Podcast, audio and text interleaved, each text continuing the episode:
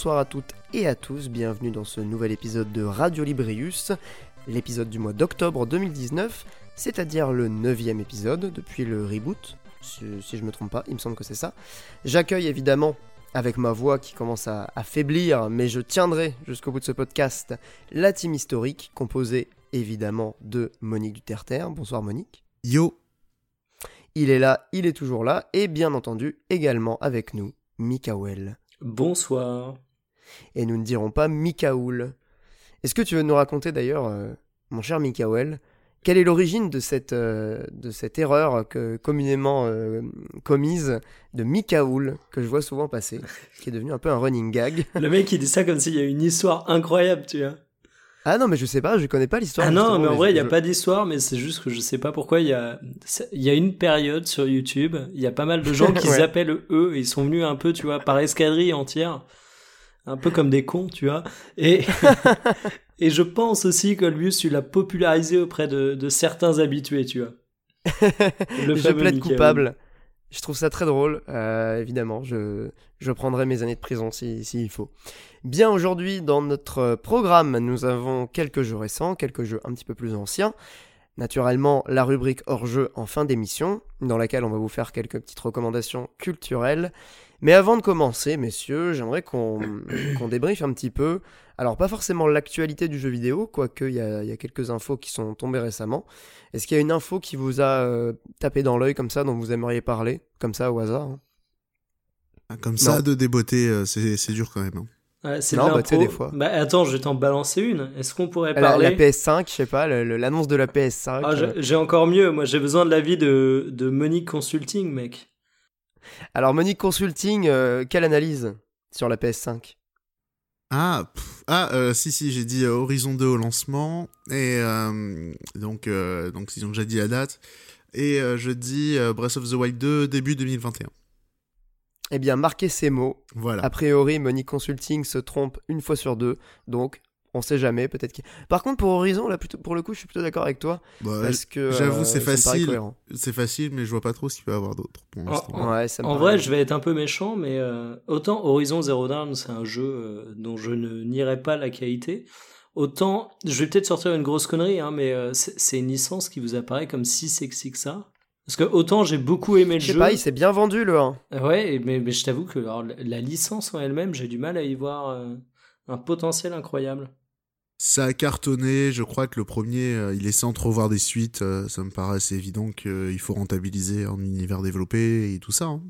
Mais j'ai l'impression que ça va faire partie de cette- ces grandes exclusivités PlayStation avec des séries qui qui sont moins au niveau de la force, tu vois. Enfin, jamais tu vas faire un merchandising de ouf autour d'Horizon Zero Dawn pour euh, aller dans le sens extrême, tu vois. Ouais, d'un autre côté, j'ai envie de te dire qu'ils ont lancé la PS4 avec un Killzone. c'est vrai, putain. Eh Shadow non, mec. Fall. Alors, c'est là, je l'avais acheté en Et plus. c'est le même studio. hein, donc, Alors, euh, mec, t'es de mauvaise foi parce qu'il y a quand même un jeu qui, qui marquera l'histoire du jeu vidéo qui s'appelait euh, Knack. Est-ce que tu te Ouais. souviens de Knack Ou Knack? Je Euh, sais même plus ouais, comment il y a on cette Knack- merde. il y, avait un acte 2 qu'on pouvait récupérer gratuitement à un moment parce qu'il y avait un bug sur le PSN. Ah, le Welcome Ah Back. ouais? Et ouais. Incroyable. Ouais, C'était pareil le, avec- le gros pirotage. C'était même pas un bug, c'était un piratage, non? Où ils Non, avaient non, perdu. euh, Non, non, je crois que c'était un bug. C'était comme quand il y avait eu, je crois, la démo de Yakuza 6 où tu pouvais faire tout le jeu ou une histoire comme ça. Putain. T'es sûr que c'était un bug? Il y a, il y a eu des, Quelle affaire il y a des histoires comme ça. Il y a eu aussi, euh, comment ça s'appelle, euh, FF15, 3-4 mois après la sortie. euh, il était à 15 euros sur le PSN pendant quelques heures.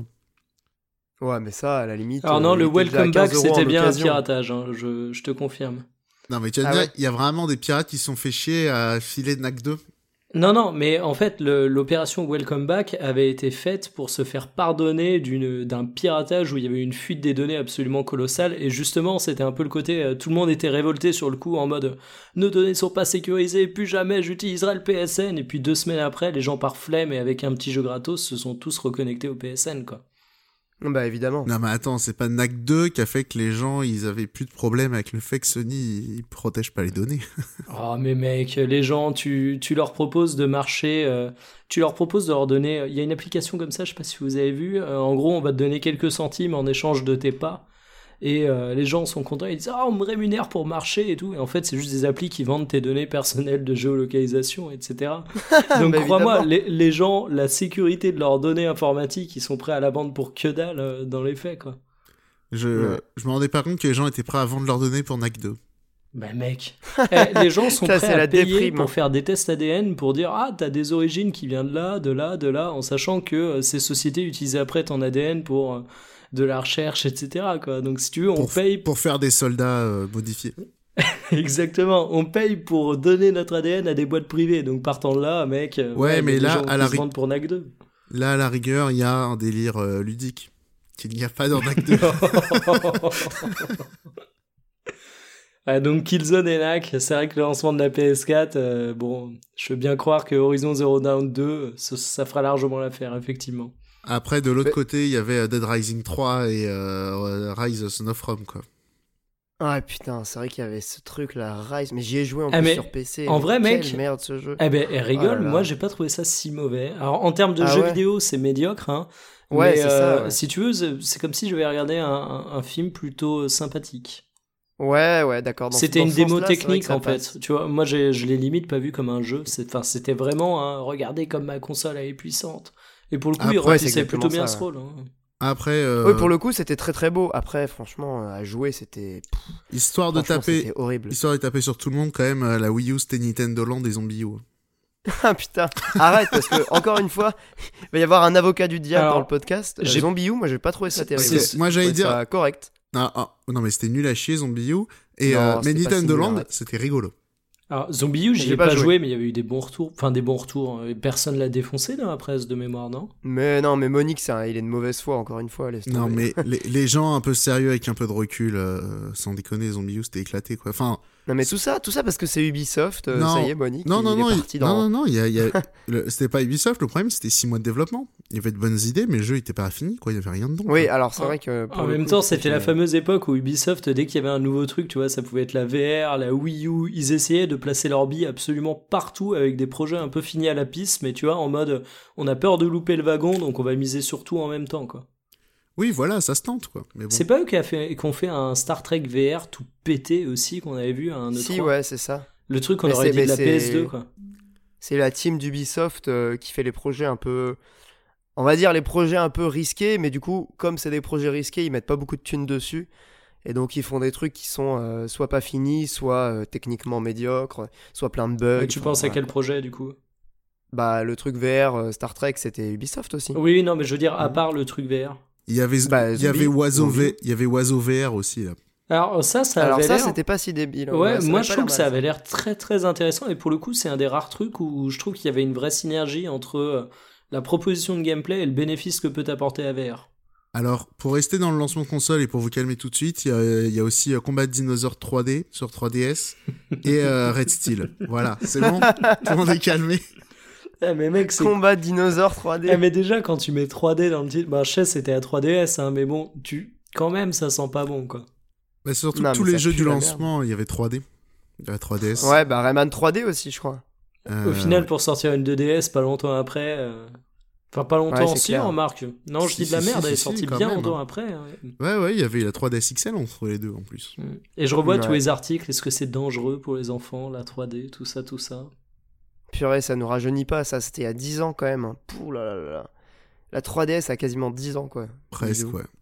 Mm. Ouais, ça fait bader. hein. Le temps passe, le temps passe. Euh, non, mais puisqu'on parlait de, de Knack, euh, il y a un truc que vous avez oublié de, de mentionner, c'est que c'est quand même le mec qui a, qui a designé la PS4 et la PS5 bientôt.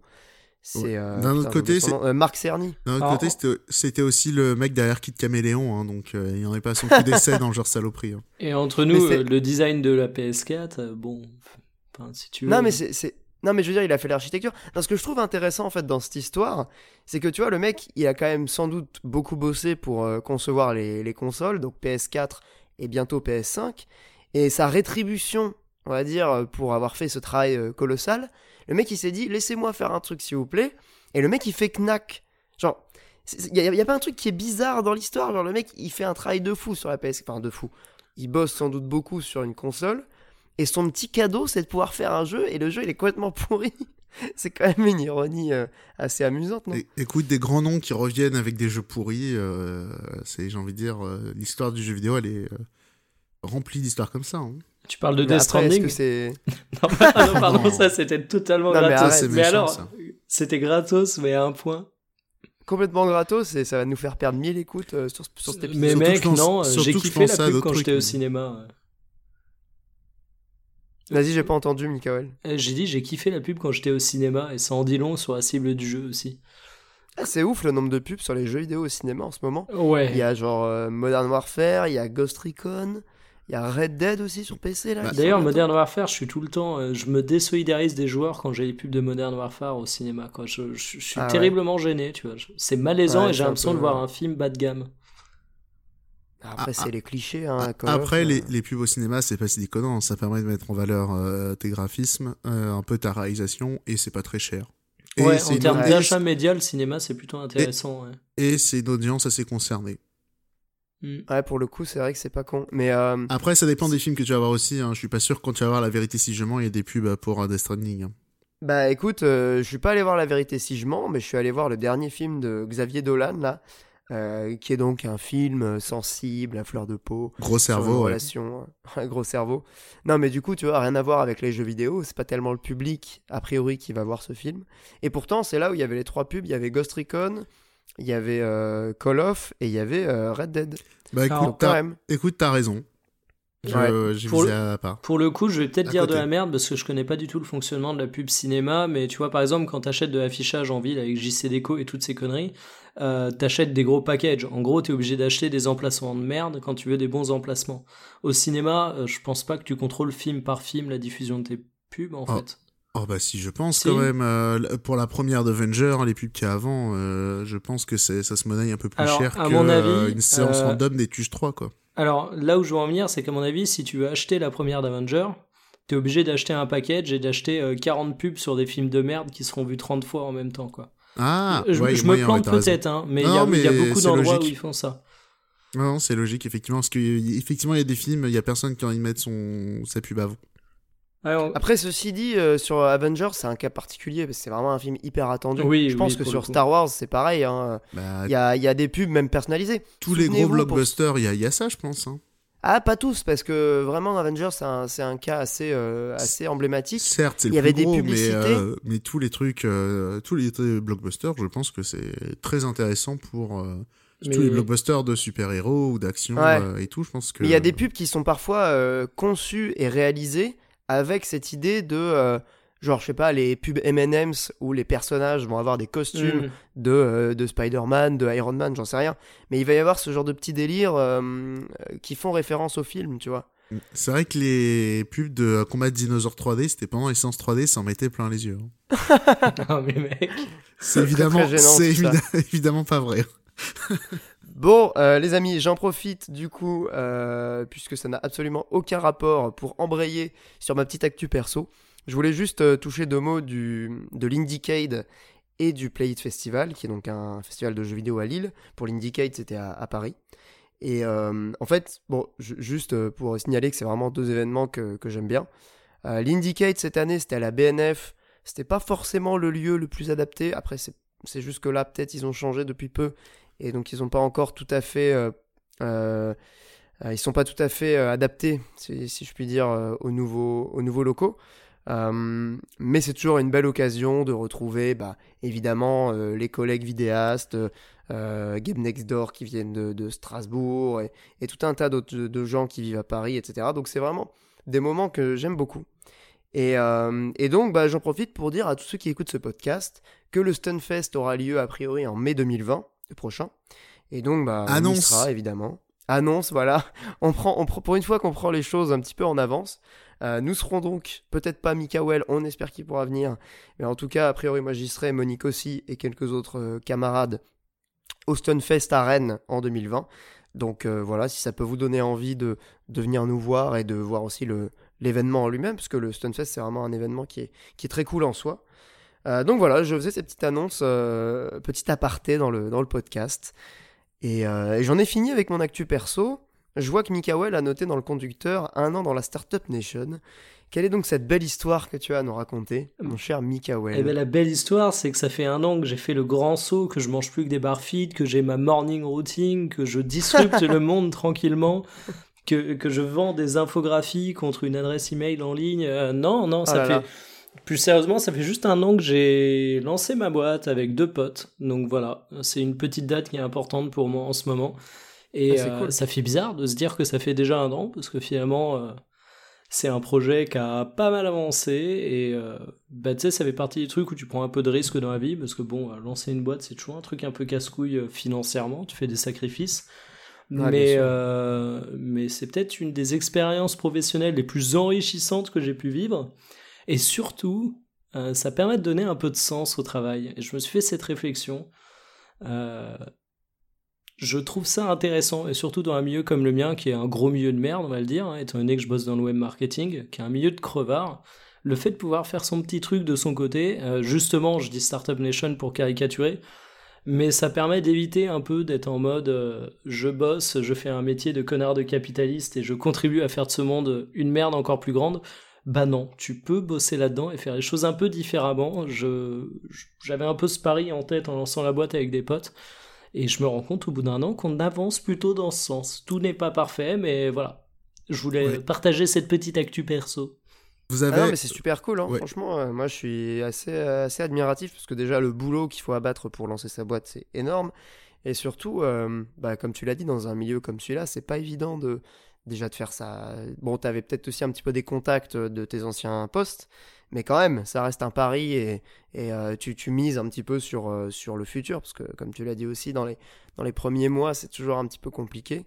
Euh, bah non, ça me fait super plaisir pour toi et franchement, euh, GG en espérant que ça continue dans le bon sens et que tu contribues à rendre ce, ce milieu euh, pourri un petit peu moins pourri. Ça serait déjà, euh, ce serait déjà pas mal. Ce serait déjà énorme même, j'ai envie de dire. Ouais. Et La- j'entends Monique qui Ouais, piaille, parce que qu'est-ce la, vraie question, du coup, euh, un an de, de start-up, c'est bon Vous avez un baby-foot euh, dans, dans vos locaux ou pas encore? Alors, on n'a pas de baby-foot, de baby-foot, mais on envisage, et là tu pourras qu'approuver l'achat du Nintendo Switch pour la fin d'année. Euh, ça va être le petit cadeau qu'on va s'offrir à Noël. Et là, on sera une vraie. euh, on sera pas une start-up littéralement, mais il y, y aura l'esprit de Startup Nation, je pense, avec une petite Switch. Ah, c'est vraiment le- l'excellente idée de, de cette fin d'année. La petite Switch au travail pour faire des Mario Kart et tout. Pour le moment, Moi, on a je des jeux hein. de société, ça coûte moins cher et c'est tout aussi fun. Ouais, clairement. ouais. Je très fan de jeux de société. un, un peu déçu. Moi, je pensais qu'il allait y avoir des gadgets un peu fous, euh, genre un truc de air hockey ou euh, des trucs Alors, comme on ça. attend un peu d'avoir une dizaine de stagiaires qu'on exploite. Et là, je Ah. pense qu'on va mettre un baby-foot de ce, tu sais, vers 23h, quand ils continuent de bosser, tu, tu leur fais leur petite pause au milieu du travail de nuit. Le baby-foot est plutôt cool là-dessus, je trouve. Nickel. Moi, je suis très chaud sur la table de ping-pong. hein. Par perso, euh, j'aimerais bien, euh, j'aimerais bien une table de ping-pong chez moi depuis longtemps. J'avoue qu'en entreprise, euh, c'est c'est un investissement mec, qui me semble pertinent. Figure-toi, Startup Nation Over 19, euh, on a visité, on cherchait des locaux il y a quelques mois pour la boîte, on en a trouvé depuis, mais on a visité euh, des, comment on appelle ça, des espaces de coworking. Yes. Euh, do- donc l'antre de la Startup Nation, et on en a visité un où les tables, c'était littéralement des tables de ping-pong pour bosser, tu vois. Ah, tout ce qu'on aime, formidable. Ouais, ce qui, ce qui fait très cool washing, mais dans les faits, pour bosser, crois-moi, c'est ignoble, et je sais pas comment faisaient les gens là-bas. Mais bien sûr, c'est beaucoup trop une table de ping-pong. Bah, je t'avoue que du haut de mon mètre 30, je risque pas de te contredire. Mais surtout, tu peux pas le régler, tu vois. Alors que bah, normalement, quand t'as un emploi de bureau et que tu passes ta journée le cul posé sur une chaise, c'est quand même bien de pouvoir régler un peu la hauteur de tes trucs. Question de bah, de pas bosser dans des conditions qui font que tu vas te faire Non, mal au dos alors que t'as aucun travail physique, quoi. C'est un peu con. Donc voilà, Startup Nation, c'est le mot. Eh bien, une belle success story euh, dans Radio Librius chaque mois. Découvrez un entrepreneur qui vient partager avec nous euh, ses secrets, hein, ses secrets de la réussite. Euh, bah, c'était super. Merci Mikael pour cette petite actu. Euh, eh Attends, une profite. deuxième question. Ah, Mikael, euh, Monique, Ah. vas-y, pardon. Ouais, vous vous êtes souhaité aussi un bon anniversaire professionnel sur Winky, sur LinkedIn avec tes. Ah, mais tu pouvais pas coworkers. fermer ta gueule. Ah non, alors par contre, je vais en profiter pour parler de LinkedIn. Parce qu'on dit souvent que Twitter, euh, c'est le réseau du sel, que c'est horrible, que les gens sont méchants, qui s'insultent. Mais alors sur LinkedIn, c'est l'inverse. quand je vois mon flux LinkedIn avec tous les Jean-Michel entrepreneurs qui se sucent la bite hypocritement juste pour donner de la visibilité dans l'espace commentaire, mais brûler tout LinkedIn et tous les gens qui y sont. Je suis désolé, mais LinkedIn, c'est le mal. C'est le mal absolu. Non, mais c'est. C'est exceptionnel parce que, en gros, quand je suis allé à Paris, du coup, euh, il y a quelques jours, là, pour l'Indiecade, j'étais évidemment avec ce, ce cher Monique. Et on a eu une petite discussion sur, sur LinkedIn. Et la conclusion, c'était quand même assez, euh, assez radical. En gros, ça disait que LinkedIn, ça formait, enfin en tout cas les gens qui étaient sur LinkedIn, c'était vraiment une machine à psychopathe quoi. Ah, Genre les mecs, ils sont là, euh, ils ont pas de vie, ils se saignent, ils souffrent, ils, ils sont des, des putains d'hypocrites Alors- pour essayer de grappiller un petit peu leur... Alors tu leur caricatures, tu caricatures. non, je te caricature. Mais non, mais j'étais tu d'accord. en caricatures un peu le propos parce que c'est plutôt euh, l'entrepreneuriat et le fait de se tuer au travail qui fait ça. Non, le ouais, truc c'est c'est LinkedIn, pas- c'est un peu l'avatar de tout ça quoi. Oui, voilà, c'est LinkedIn, c'est euh, l'antichambre euh, de des, des gens qui euh, qui essaient de voilà de. Tu parlais de cool washing, toi, c'est c'est un peu ça. Alors que sur LinkedIn, c'est vraiment le truc le moins cool du monde, quoi. C'est vraiment le. Enfin, c'est vraiment une, fa- une fabrique à bolos, quoi. Ouais, c'est c'est hallucinant. Et suivez sur Twitter, c'est euh, Disruptive Humans of LinkedIn ou un truc comme ça? Je vous Ouais. connaissez ce compte Twitter ou pas? Excellent. Ah, Monique, ça m'étonne pas. Euh, c'est euh, en fait des captures d'écran des plus grandes perles sur LinkedIn à base de mecs qui t'expliquent que durant sa morning routine, il a expliqué à son fils que euh, les échecs, ça n'existait pas. Enfin, des gens qui instrumentalisent leur famille pour faire des, belles leçons de vie sur LinkedIn à base de Startup Nation, c'est absolument incroyable. J'avais adoré le gars aussi qui expliquait à un gars d'un café pourquoi c'était important d'avoir du Perrier. parce que le mec, en fait, il rentre dans un bar, il demande du Perrier, le mec fait Ah non, j'ai de la badoie. Et après, le, le- genre, le Lindinos, il fait genre Ah ouais, parce que c'est moins cher, euh, laisse-moi t'expliquer un truc. Et euh, voilà, c'était assez fou. Finesse, la gênance. Ah non, mais Ah, c'est incroyable. Vive LinkedIn. Non, et le truc qui est fou aussi avec ce compte Twitter, c'est qu'à chaque fois, tu te dis, Pff, franchement, la caricature, elle est un peu grosse et tout. Alors, je vous invite après à faire des recherches et tout. Non, non, c'est vraiment des, des dingos hein, qui écrivent ça. Ah ouais, non, mais envoyez-moi des, des gens MP sur Twitter. Moi, je vous envoie tous les jours et je peux vous dire, non, non, mais ce mec, c'est pas un fake, il bosse là-bas, je lui ai déjà parlé, il n'y a pas de problème, je pourrais être pourvoyeur d'exemple. hein. Pourvoyeur, je pourrais être pourvoyeur d'exemple aussi. Là, ça sonne un peu LinkedIn. hein. Oui. Ouais, ça va. non, mais tu sais, je l'ai dit et j'ai bugué, je me suis dit, merde. Je, je, je Qu'est-ce sais qui pas comment m'arrive tourner ma Non phrase. Ouais, terrible. Non, mais après, à force de traîner sur ce genre de truc, même pour rigoler, euh, tu finis par être un petit peu influencé. Non, mais tout même ça. pour rigoler, c'est pas possible. Moi, j'ai, euh, j'avais mis à jour mon profil LinkedIn en me disant, ouais, machin, je vais aller foutre le feu et toi, LinkedIn. Non, c'est pas possible. Trop chiant. Bah ouais, attends, t'as pas que ça à faire Ah. dans ta vie quand même. Bah, Oh, si, si, s'il y avait moyen de foutre la merde et que ce soit marrant, pas de problème. Le- Non, là, en fait, ça me déprimait vraiment trop. En vrai, euh, mec, moi, ça m'est quand même arrivé effectivement plusieurs fois d'envisager la création d'un faux compte juste pour aller bâcher les gens et leur envoyer de la merde dans la gueule, quoi. Je t'avoue, Oh. parfois c'est tentant. Ah, Avec un vrai compte, c'est plus drôle quand même. Ouais, c'est vrai, c'est vrai. Mais bon, Parce que tu euh, peux, tu peux être, tu peux faire ça propre sans euh, insulter et dire à tout le monde que c'est des connards. Ah mais tu sais, moi quand j'ai ces envies, généralement, c'est que je me suis tapé euh, deux trois messages euh, sur mon, mon feed LinkedIn et j'ai des bouffées de haine, tu vois. L'esprit rationnel et prudent et, et mesuré, toute intelligence est partie loin, consumée par la haine. Ah putain, mon dieu, cette phrase philosophique qui n'a rien à faire dans, dans cette discussion sur LinkedIn. Ça me rappelle cette, euh, cette petite phrase assez euh, emblématique des films Batman, là, la trilogie euh, de Christopher Nolan. Il parle de Ou je sais LinkedIn, plus, dans genre, Batman. c'est- Ouais, c'est ça. Bah, tu sais, t'as le père de Bruce Wayne euh, qui lui dit Hé Bruce, tu sais pourquoi on tombe? Pour mieux se relever. Oh là là là là Chaque fois que je vois ce moment, ça me fait. Pff, oh là là, mais c'est tellement LinkedIn ce truc. Ah, mec, tu imagines, attends, tu il imagines faudra- cette phrase, disons, tu imagines cette phrase écrite avec Kojima en noir et blanc en, en se tenant le menton? Ah, c'est beau. Bah ouais, carrément, ouais, je l'imagine bien. Alors, faudra que tu me redises euh, quel Batman, euh, Olbius, parce que du coup, je vais faire une capture d'écran et je vais le poster euh, sur LinkedIn en mettant euh, ça fait réfléchir. Ah ouais, non, mais de ouf. Oh non, bah, euh, fais-le avec Kojima, Begins. ça serait plus drôle. Ah, mais Kojima, Ah, mais tout le monde n'a Kojima, pas il a la pas ref, ça. tu vois. Ouais. Bah ouais, mais dans- non, mais ils vont croire que c'est un, un vrai truc. Non, ou sinon tu marques genre un, un autre nom, tu marques genre Gandhi ou un truc à rien à voir. Pas. Et tu mets la tête de Kojima. tu sais, tu mets Gandhi tu mets Kojima. Alors, mec, ah, c'est pas mal. Tu ça. sais que j'avais comme projet de prendre des citations d'Hitler, de les attribuer à Gandhi et que tout le monde et de voir le nombre de personnes qui disent ah c'est trop vrai, c'est génial et d'après révéler d'où vient la citation. c'est En génial. matière comme de projet ça. de pute, euh, je pense que faudrait Je que je prends- mène celui-là un jour. Je prends LinkedIn Excellente mais- idée de vidéo. C'est tellement une bonne idée de vidéo YouTube, ça. Oh là là. Ça, Mais ou alors, histoire d'être un peu plus subtil, euh, plutôt que Hitler, tu fais genre Mélenchon, parce que les start ils s'aiment pas trop. Ah, c'est pas. Mélenchon. sur, genre, sur genre des photos de Steve Jobs, ça peut être pas mal ça. Ah purée, l'idée de ouf. Tu vois, genre, Ah mais faut déposer le bilan, le, faut déposer la, la marque là, les amis. qui viennent me Sinon, on va chercher se faire piquer. Steve Jobs après avoir innové, tu vois. L'homme qui dérange. Et tellement vrai les mecs sur LinkedIn. Mais oui, je suis trop d'accord. Ah là là, et tu révèles le prank. Excellente idée de vidéo. Je pense que si j'ai si j'ai des soucis, je me reconvertirai euh, en youtubeur, euh, en youtubeur pranker. Ça, ou même idée. euh, genre des, des paroles de Julien, de, de Damien Cesse plutôt, euh, sur, euh, avec euh, des photos de Chipaki, ça peut être marrant. Ah, Elon Musk. Ouais, voilà. Bien, bon bah on parlait de Kojima, je pense que c'est le temps de passer aux chroniques jeux vidéo. Tout, tout, tout,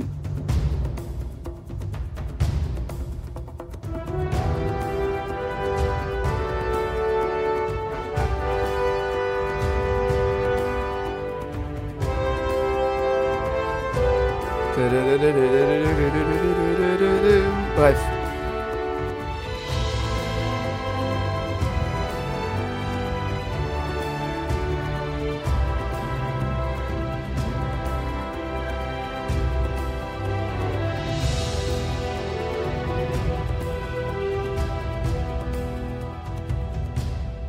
Pour commencer cette chronique jeux vidéo, je rappelle que le podcast est disponible sur Spotify, Apple Podcast, toutes les applications de podcast. Évidemment, il est aussi sur YouTube.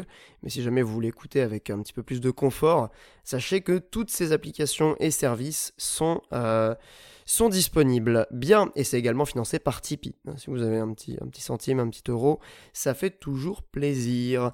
Donc, je vais commencer les chroniques jeux vidéo. Et je ne vais pas parler d'un jeu récent.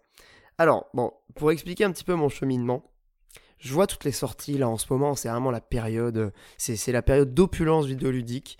Tous les testeurs de jeux vidéo sont exténués, ils sont là à slalomer entre les sorties.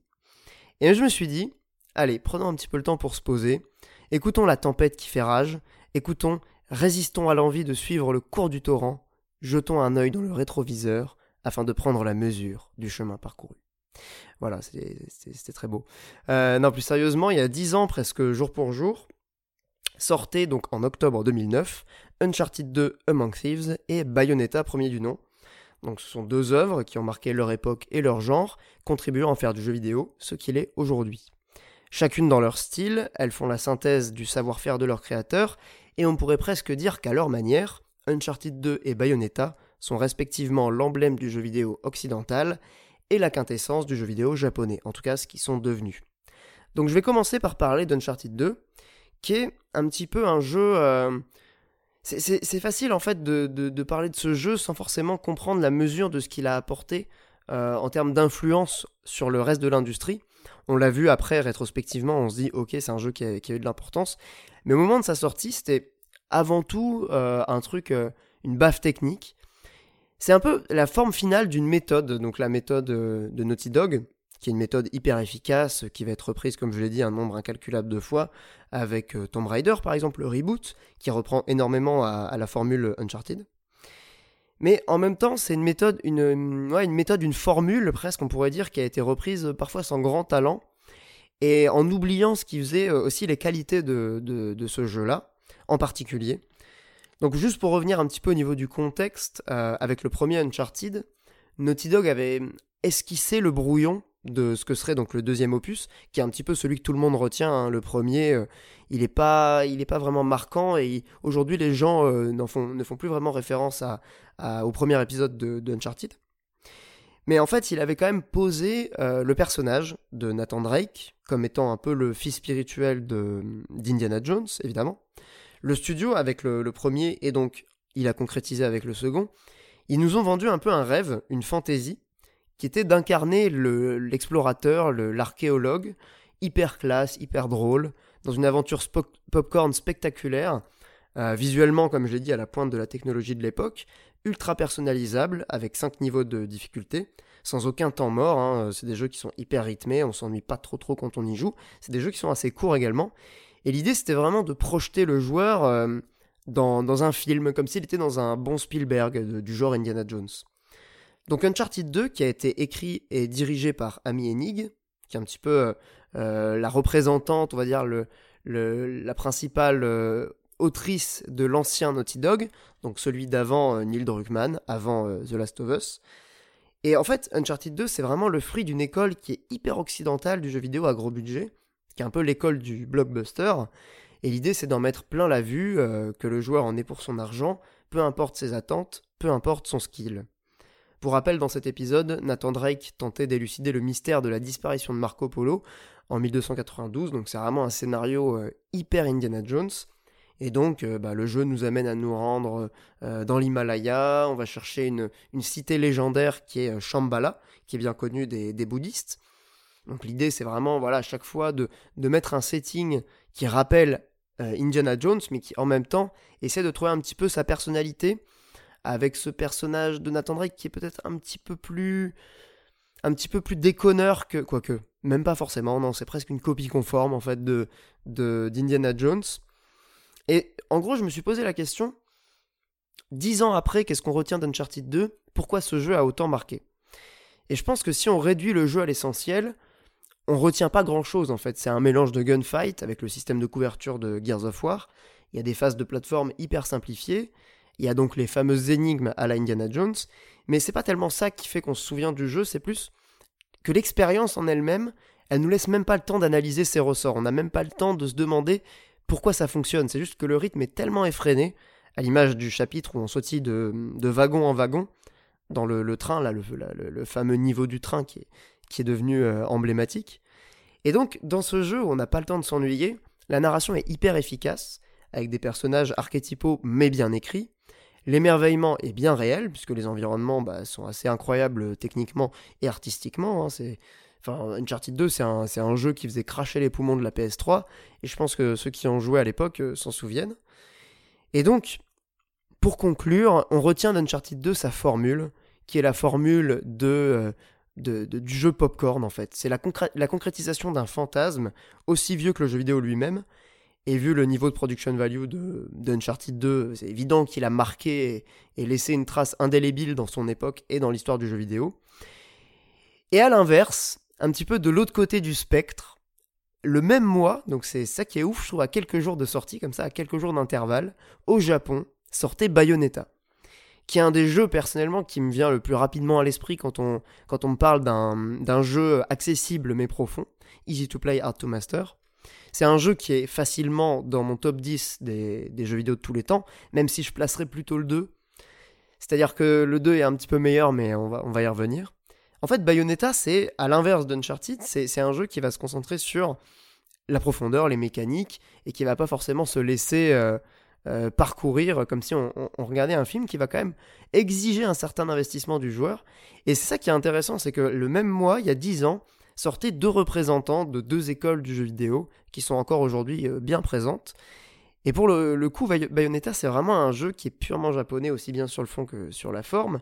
Donc ça met en scène une sorcière, euh, la sorcière éponyme, hein, Bayonetta, dans son combat contre les forces du paradis.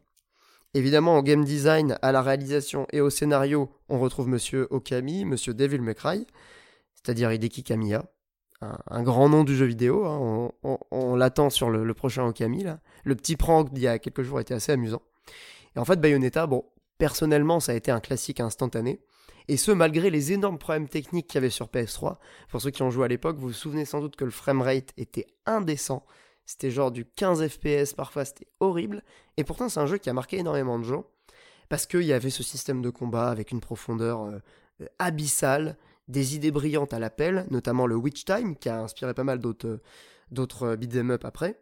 Le design, le design des ennemis et le design des boss est complètement ma boule. À la limite, la seule chose qu'on pourrait reprocher à Bayonetta, c'est ces transitions qui sont un petit peu foireuses, à l'image de la séquence de moto. Ça qui est intéressant aussi, c'est que donc je repensais à Uncharted 2 et Bayonetta, et je repensais à deux séquences de véhicules, la séquence du train d'Uncharted qui était assez réussie, la séquence de moto dans Bayonetta qui était abusée, tellement c'était nul à yesh.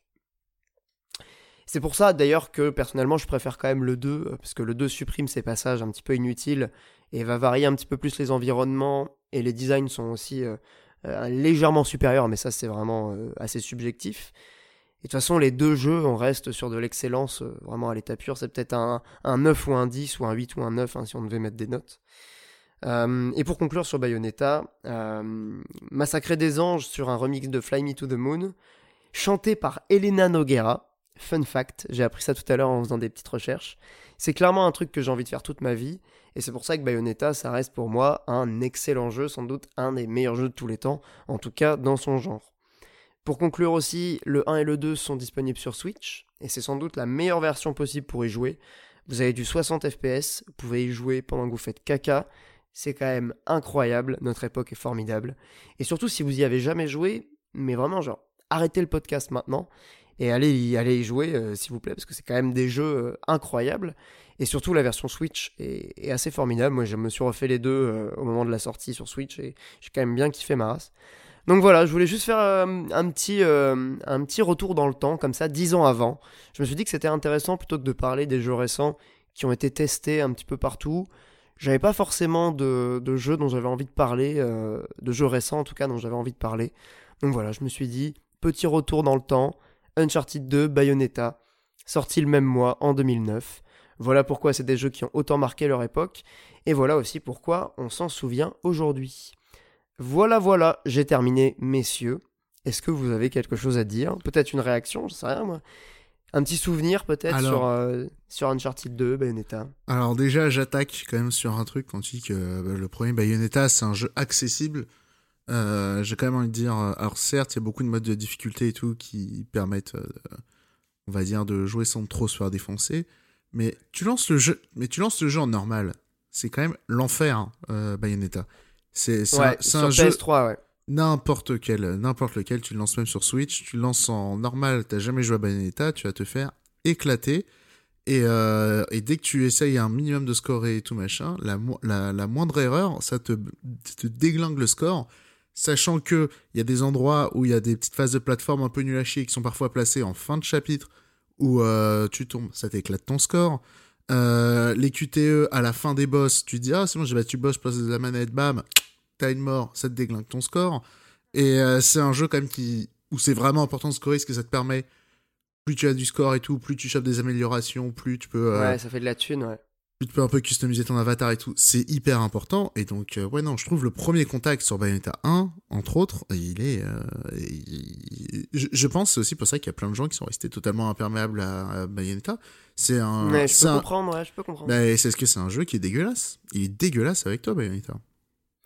Ouais, en même temps, euh, j'irais pas non plus jusqu'à dire qu'il est, euh, qu'il est difficile parce que, enfin, tu compares avec, euh, j'en sais rien moi, DMC par exemple, il est quand même, il est quand même plus, plus accueillant, plus chaleureux. C'est plus accueillant qu'un DMC, mais il est sadique. C'est ça le truc de Bayonetta, c'est que c'est un jeu hyper sadique et, le premier ouais, quand même. Je, suis pas je précise d'accord, sadique, c'est méchant quand même. Enfin, ah. c'est très fort comme terme. Sur la version Switch, en tout cas, pour ceux qui ont peur là, qui se disent c'est pas, c'est pas un jeu que j'ai envie d'essayer parce que c'est trop dur, machin chouette. Euh, la version Switch, euh, il me semble qu'ils ont géré un petit peu la difficulté. Ils ont fait en sorte que le mode normal soit un petit peu plus simple. Tu confirmes ou non, euh, Mika, Monique pardon? Je, je sais pas, mais je pense vraiment la meilleure expérience de Bayonetta, c'est le 2. Faites le 2 directement, perdez pas de temps. Et après. Ouais, après, oui. et j'ai même envie de dire, faites le 2, après, essayez le 1. Et pour tous les petits malins qui disent genre que le premier est meilleur que le 2, alors je peux comprendre qu'on ait eu un coup de cœur sur le premier, y a pas de souci. Néanmoins, si t'as commencé par le 2, tu touches au premier, c'est fini. C'est le premier, tu finis même pas. mais bien sûr. Mais d'ailleurs, de toute façon, euh, sur Switch, c'est une compilation. En fait, vous pouvez acheter les deux jeux euh, sur la, dans la même boîte. Alors, je sais plus lequel est à télécharger. Enfin, en tout cas, le premier à télécharger. 30-40 euros. Voilà, le premier à télécharger sur le l'eShop euh, Switch. C'est évidemment, je pense qu'il vaut mieux commencer par le 2, sachant que le scénario est clairement pas indispensable. Et d'ailleurs, j'ai beau avoir fait les jeux euh, deux, trois fois pour le 2 et deux fois pour le 1, je me souviens à peine du scénar. Euh, ça, reste, ça reste pas mal foutu, hein. le scénar est pas dégueulasse, mais c'est pas des trucs qui c'est tellement un peu alambiqué des fois, c'est pas hyper clair quoi. Il est con mais malin le scénar de Bayonetta et, euh, et je m'autorise un peu la parole, désolé, mais autre chose aussi sur Uncharted 2. là où je pense qu'il est important, c'est enfin là où je pense que c'est un symbole important, on va dire, c'est que c'est euh, le, le, triple, le triple A solo, on va dire. Euh, c'est lui qui a posé les bases, globalement. Enfin, le triple A solo, qui n'est pas Assassin's Creed ou Batman, qui sont sortis d'ailleurs la même année Assassin's Creed 2 et Batman Arkham Asylum. Arkham Asylum, ouais, j'ai failli en parler. Alors, Arkham Asylum, c'est un peu à part, c'est vrai, parce que. Mais on va dire la formule Assassin's Creed où, genre, en gros, t'as une map et des jauges à remplir.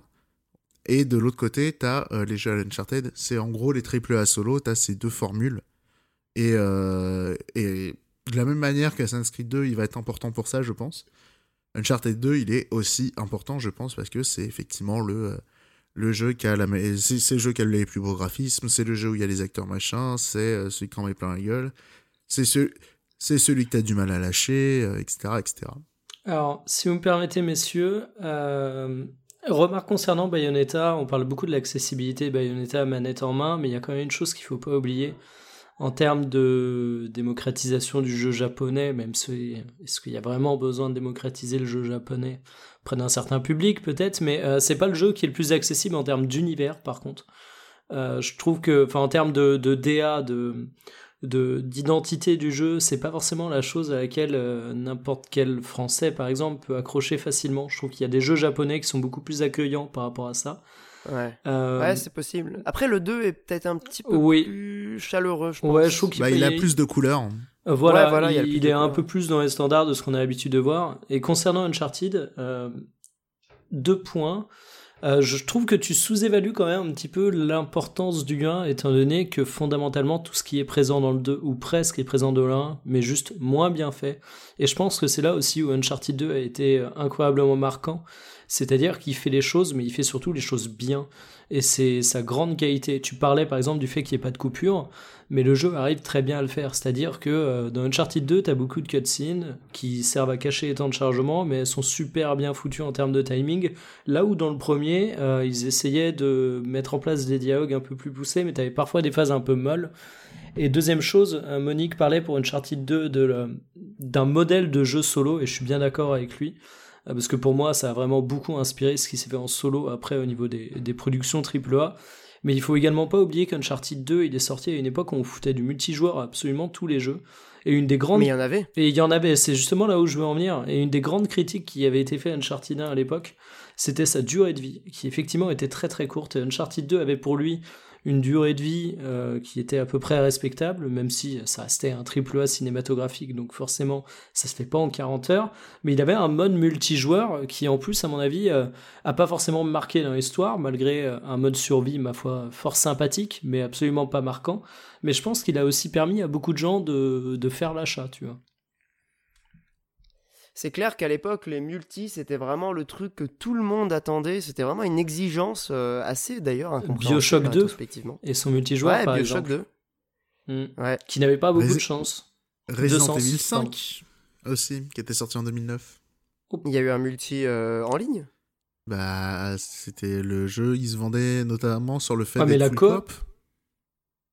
C'était bah, pas du ah, oui, la... quand même. Oui, oui. La coop, c'était pas en, c'était pas en ligne, c'était en local. Bah, tu pouvais la faire en ligne. Si, si, tu pouvais ah, la, faire, en ligne, ouais. Ouais, c'est vrai. Il y avait aussi Modern Warfare 2 qui est sorti la même année. Ouais, non, mais c'était une année. Euh, quand je regardais un petit peu tout à l'heure, euh, les. Alors, moi, je voulais vraiment au mois près, tu vois, je voulais être très précis dans euh, 10 ans avant, tu vois, 10 ans avant, le mois d'octobre 2009. Putain, mais c'est vrai que cette année-là a été, a été assez intéressante en termes de jeux vidéo. Euh, Borderlands aussi. oh là là. Ouais, c'est une année. Disons que c'est ça qui est incroyable en fait, c'est que tu vois, le jeu vidéo a beaucoup évolué en 10 ans. Il y a eu énormément de, jeux indépendants qui ont vraiment proposé des trucs différents, euh, euh, novateurs, euh, marquants. Mais le jeu vidéo AAA, quand tu regardes il y a 10 ans, alors évidemment il y a eu des nouvelles choses, évidemment il y a des cas, des cas à part qui sont pas forcément, tu peux pas les assimiler à ces écoles que j'ai essayé d'un petit peu de détailler mais quand même, tu retrouves ces grandes écoles euh, de philosophie de jeu, en fait, que, que Bayonetta, Uncharted 2, Assassin's Creed aussi, évidemment, tu l'as mentionné. Euh, même Batman. C'est vraiment, ils incarnaient, si tu veux, un peu les, les, les fondements, les bases de ce que sont aujourd'hui des écoles de jeux vidéo encore hyper populaires. Et, j'insiste vraiment Borderlands. Hein. Je pense que c'est un jeu qui est. Ouais, Borderlands. C'est bah, l'un des jeux les plus importants euh, Complètement. de la génération précédente. Alors que tout le monde disait oui, ok, euh, c'est sympa 6 sur 10. Au final, euh, on se rend compte aujourd'hui à quel point c'est un jeu qui a, été important. Alors attention, euh, sympa 6 sur 10, Borderlands, moi je me souviens avoir lu des très bonnes critiques, y compris, et ça je, m'en souviens, dans des magazines spécialisés RPG. Il avait Le pas eu un accueil si dégueulasse. Il faudra que Dès je le- retrouve. euh, Dès le premier? Ouais, dès le premier. Alors, j'ai encore le magazine chez moi, il faudra que je le retrouve. Euh, C'était quoi le nom de ce magazine? Ce sont des magazines spécialisés RPG euh, à l'époque. Bah, RPG euh, role-playing game, non? Ouais, je crois que c'était lui. Et de mémoire, il lui a mis un truc genre 17 sur 20. Il avait fait euh, beaucoup de pages, 4 ou 6 pages à l'intérieur sur Borderlands. Ouais. Ah, et au- autre jeu aussi, je pense qu'il y a, enfin, il y a, il y a trois autres jeux, on va dire, qui sont importants, dont on n'a peut-être pas mesuré euh, le l'importance qu'ils auraient. Alors, déjà, il y a Demon's Soul. Déjà. Ouais, Euh, évidemment, mais bon, forcément. pas, pas en octobre. Dark Soul pour certains, c'est important. Euh, Il y, il y avait quoi d'autre aussi? Et euh, surtout, il y avait Just Dance Oh, Ah, c'est le oui. premier de Just Dance? Et Le League- premier? et League of Legends aussi, qui ont commencé. Ah en- putain. Quelle année Voilà. Mais, et quelle année? Et pourtant, le GOTY, c'était quand même Left 4 Dead 2. Faut-il le, Ah, faut-il bah le ouais, Mais Left 4 Dead 2, mais tellement macam quoi. Mais c'était un jeu incroyable. euh, Il y avait Angry Birds 2. aussi. Ah oui, non, mais d'accord. Il me semble qu'il y a un Non, nouveau film bon. qui sort bientôt. Ah, JPP, non, pitié. Ou alors Non, une par contre- série, mais. C'est Voilà. intéressant parce que tous ces jeux, en fait, c'est pas forcément des jeux qui, en tout cas qualitativement, vont euh, immédiatement être cités par les gens comme les meilleurs jeux de tous les temps, mais quand tu analyses leur impact sur l'industrie, tu te rends compte que c'est des jeux qui ont énormément compté, quoi. Ne serait-ce que, bah, je sais pas, League of Legends, encore aujourd'hui, tu vois bien comment Riot, et là je te tends un petit peu une perche, euh, Mikael, euh, continue d'avoir une influence euh, de ouf sur l'industrie tout entière. Ils annoncent 10 projets de jeux comme ça, bam, et, euh, et ils ont aucun problème à, à tenir les développements. Enfin, il y, a- il y a peu de studios qui peuvent se permettre ce genre de truc. Quoi. Alors sinon, je suis en train de regarder, vous oubliez les, les deux grands jeux de 2009 quand même. Oui, il y avait Street Vas-y. 4 aussi, qui Alors, arrivé sur console. alors, je pensais à, à d'autant plus important, hein, euh, beaucoup plus Je important. Ratchet et Clank Cracking Time. Bon, là, ok, c'est- ma petite Madeleine de Proust, mais je Non, l'assume totalement. Je me retenais sur les, euh, sur les, euh, sur les singeries, mais oui. euh, Alors, en non, non, en en vrai, 2009, il y a hein. eu un jeu important en 2009, pas forcément dans le bon sens du terme, mais euh, Ah, c'est- quelle connerie. alors c'est pas une connerie, non, je te dis important, pas dans le bon sens du terme, mais je pense que vous êtes d'accord. C'est Final Ouais. Fantasy XIII, Ouais, Ah ouais, c'est Ouais, non, 2009 c'est un jeu. euh, 17 décembre 2009. Ouais. Ah, en, Après, pardon, important. en. Europe, c'est début 2010. Autant pour moi. C'est au Japon. euh, Ouais, bah 2009. pareil. hein.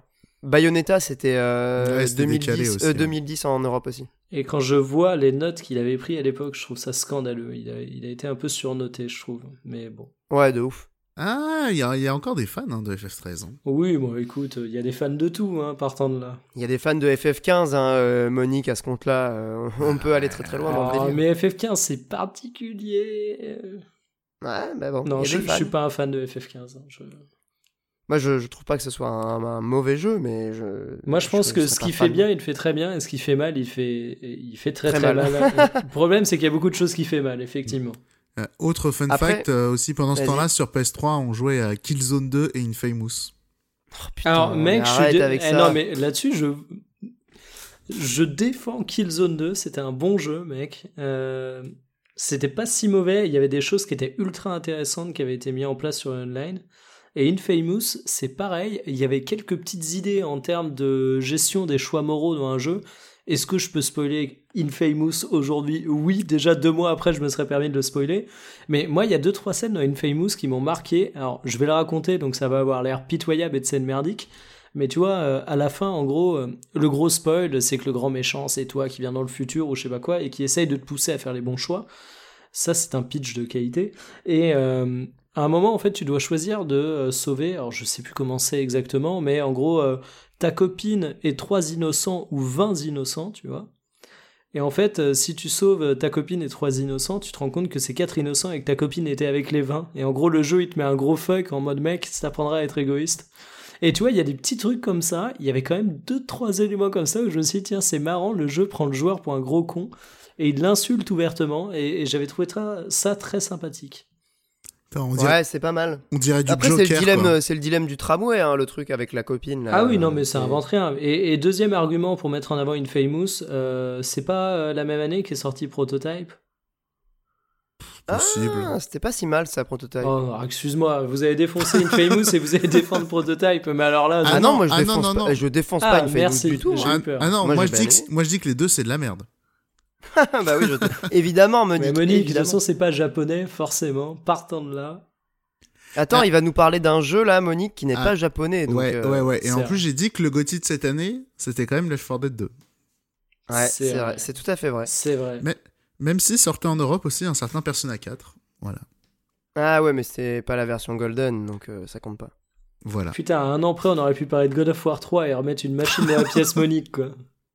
Ah putain, mais God of War 3, c'est vraiment le running gag de ce, de ce podcast. L'année- Même God of War, hein, L'année de. Darksider, Incroyable. l'année d'après. Mais en vrai, Bah, Darksider, 2010. euh, tellement de déception pour moi, on me l'avait trop survendu, je pense.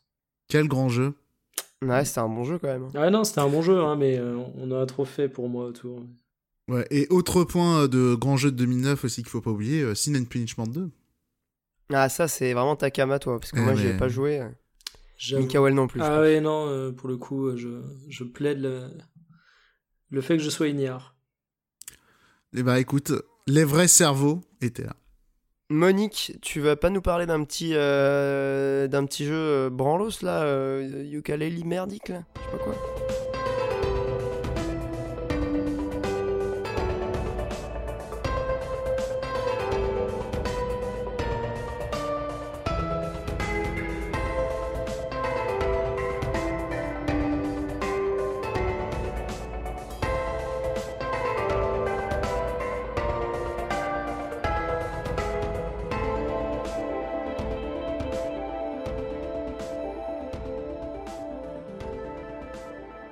Bien alors Monique, est-ce que tu es prêt à nous parler de Yooka-Laylee and Impossible Lair? La suite de, de Yooka-Laylee, donc le jeu Kickstarter, qui est en deux dimensions cette fois? Oui, c'est ça. Et euh, du coup, on commence en par... C'est marrant du coup que tu parles de Kickstarter parce que euh, vraiment euh, fait rigolo. En 2015, euh, normalement, si je me souviens, c'était juin 2015, du coup, il y avait eu Shenmue 3, Bloodstain et Yooka-Laylee qui avaient été backés. Et si on compte Yooka-Laylee 2 comme faisant partie Kickstarter, ces trois jeux ils sortent en 2019. Donc voilà. MDR. Voilà. Là c'est ouf quand même, quand tu y penses, euh, Ouais, incroyable. Coïncidence rigolote, euh, littéralement. Donc du coup, ce Yooka-Laylee, donc, on se souvient, Yooka-Laylee 1, c'était un, platformer à Banjo et Kazooie euh, un peu flingué. Et, euh, et du coup, là, on a vu arriver un Yooka-Laylee euh, 2 en 2D, qui, euh, quand on voyait le trailer, on se disait, waouh, miskin, c'est chaud, ça a l'air dégueulasse, on dirait un jeu Gameloft.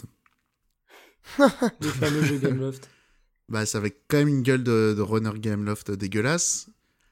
Mais, donc euh, voilà, désintérêt to- total, euh, on était mal à l'aise devant le trailer, mais on a commencé à avoir quelques retours sur, sur le jeu, genre juste après la sortie, des gens qui étaient plutôt optimistes par rapport au jeu. Et euh, du coup, je me suis lancé dedans. euh, donc rapidement, j'ai fait un point sur euh, ce que c'est que ce Yooka-Laylee and the Impossible. Euh, alors, si le premier Yooka-Laylee c'était un peu une repompe de Banjo, là on est un peu sur une repompe des Donkey Kong de Retro Studio. Notamment au niveau des commandes, hein, globalement il y a une roulade, un saut et la possibilité d'attraper un objet. Donc typiquement. Avec ta langue ou pas? Ah, évidemment. Bah oui, c'est un caméléon le truc. évidemment, et avec la chauve-souris tu peux faire une espèce de vol plané slash double saut, donc ça ressemble vraiment à Didi et Dixie dans Tropical Freeze. Ouais bah ouais. Et tu as aussi une attaque rodéo, comme dans les Donkey Kong. donc, Putain, c'est euh, ouf. Donc voilà, bref, c'est la famille.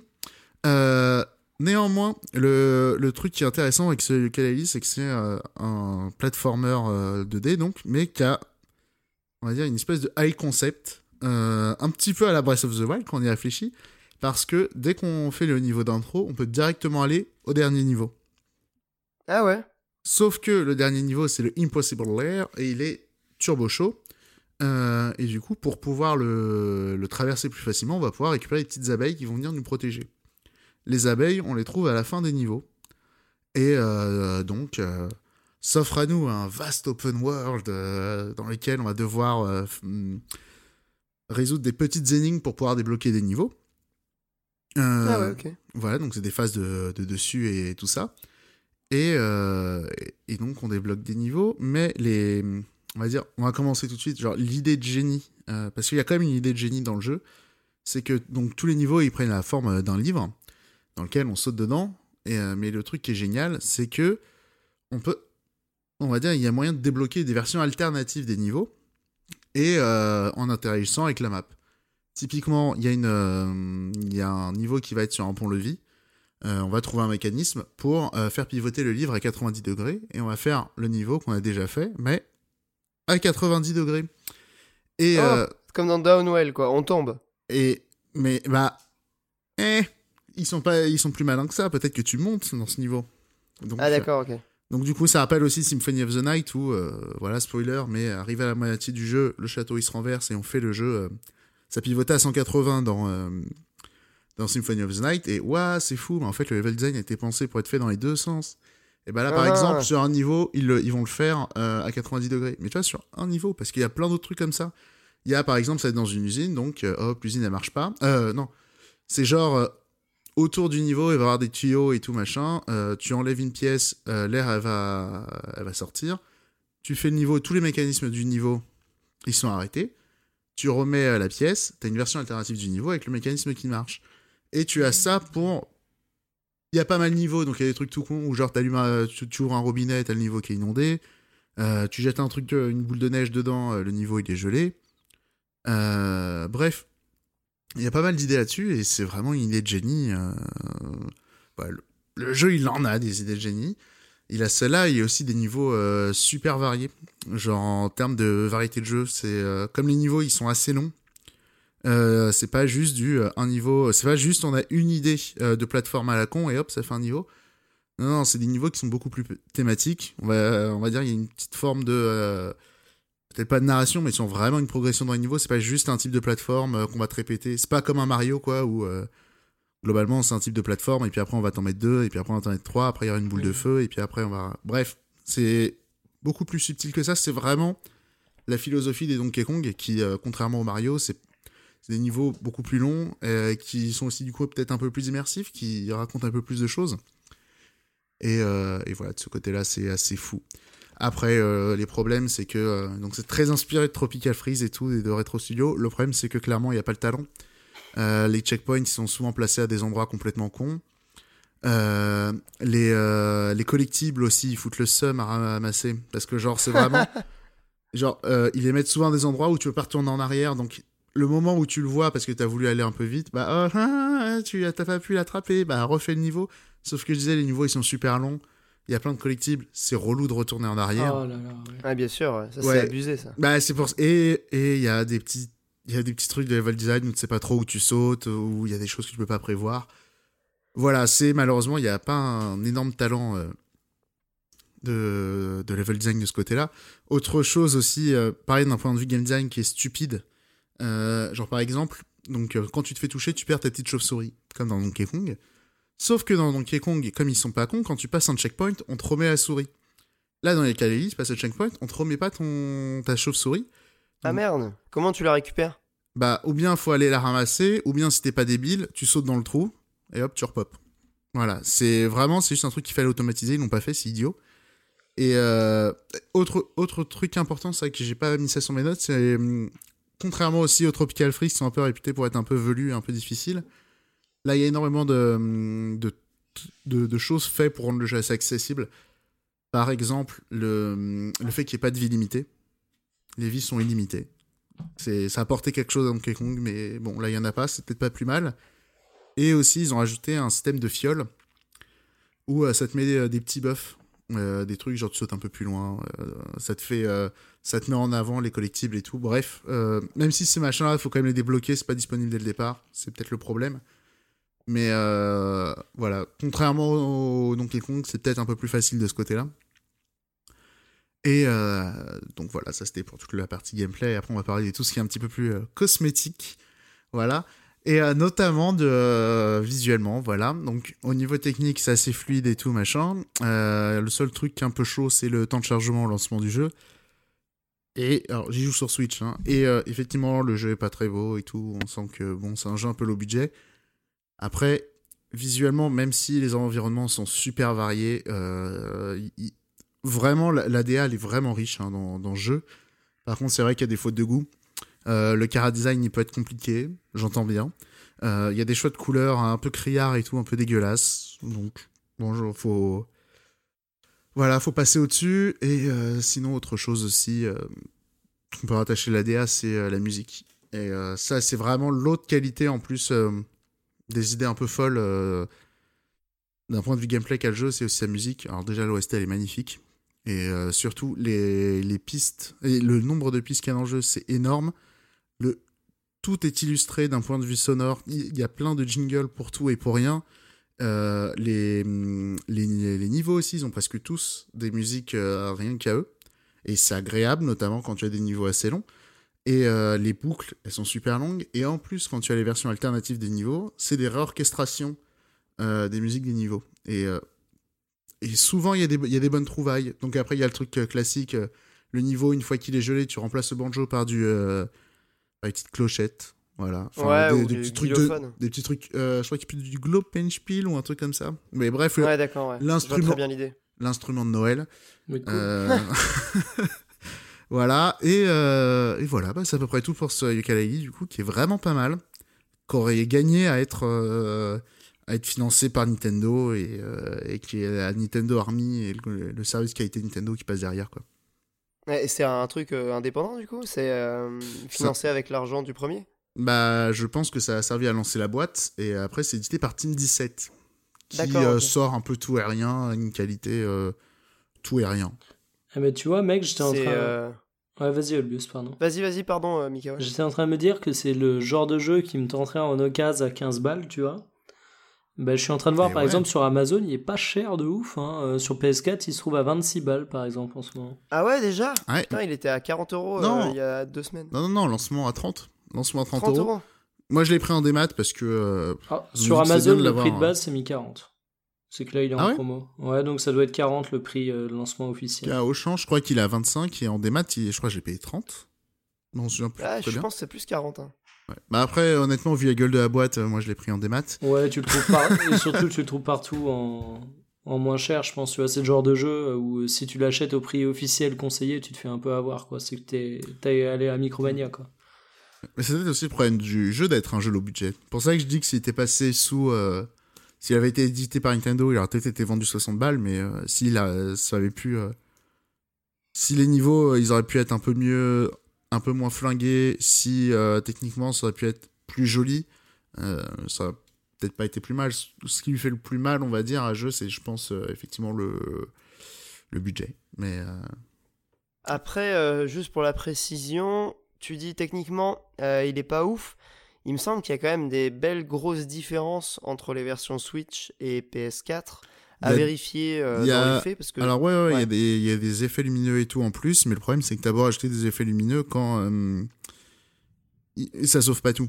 C'est euh, ouais, bien sûr. Mm. c'est malgré Ouais. tout, c'est plus lisse, c'est plus agréable. Euh, il, il manque le, ce travail qu'il peut avoir sur un Tropical Freeze où, euh, où, tu- où ça claque. En même temps, la comparaison ou- avec Tropical Freeze a fait mal, quoi. Parce qu'il met quand même la barre très très haute.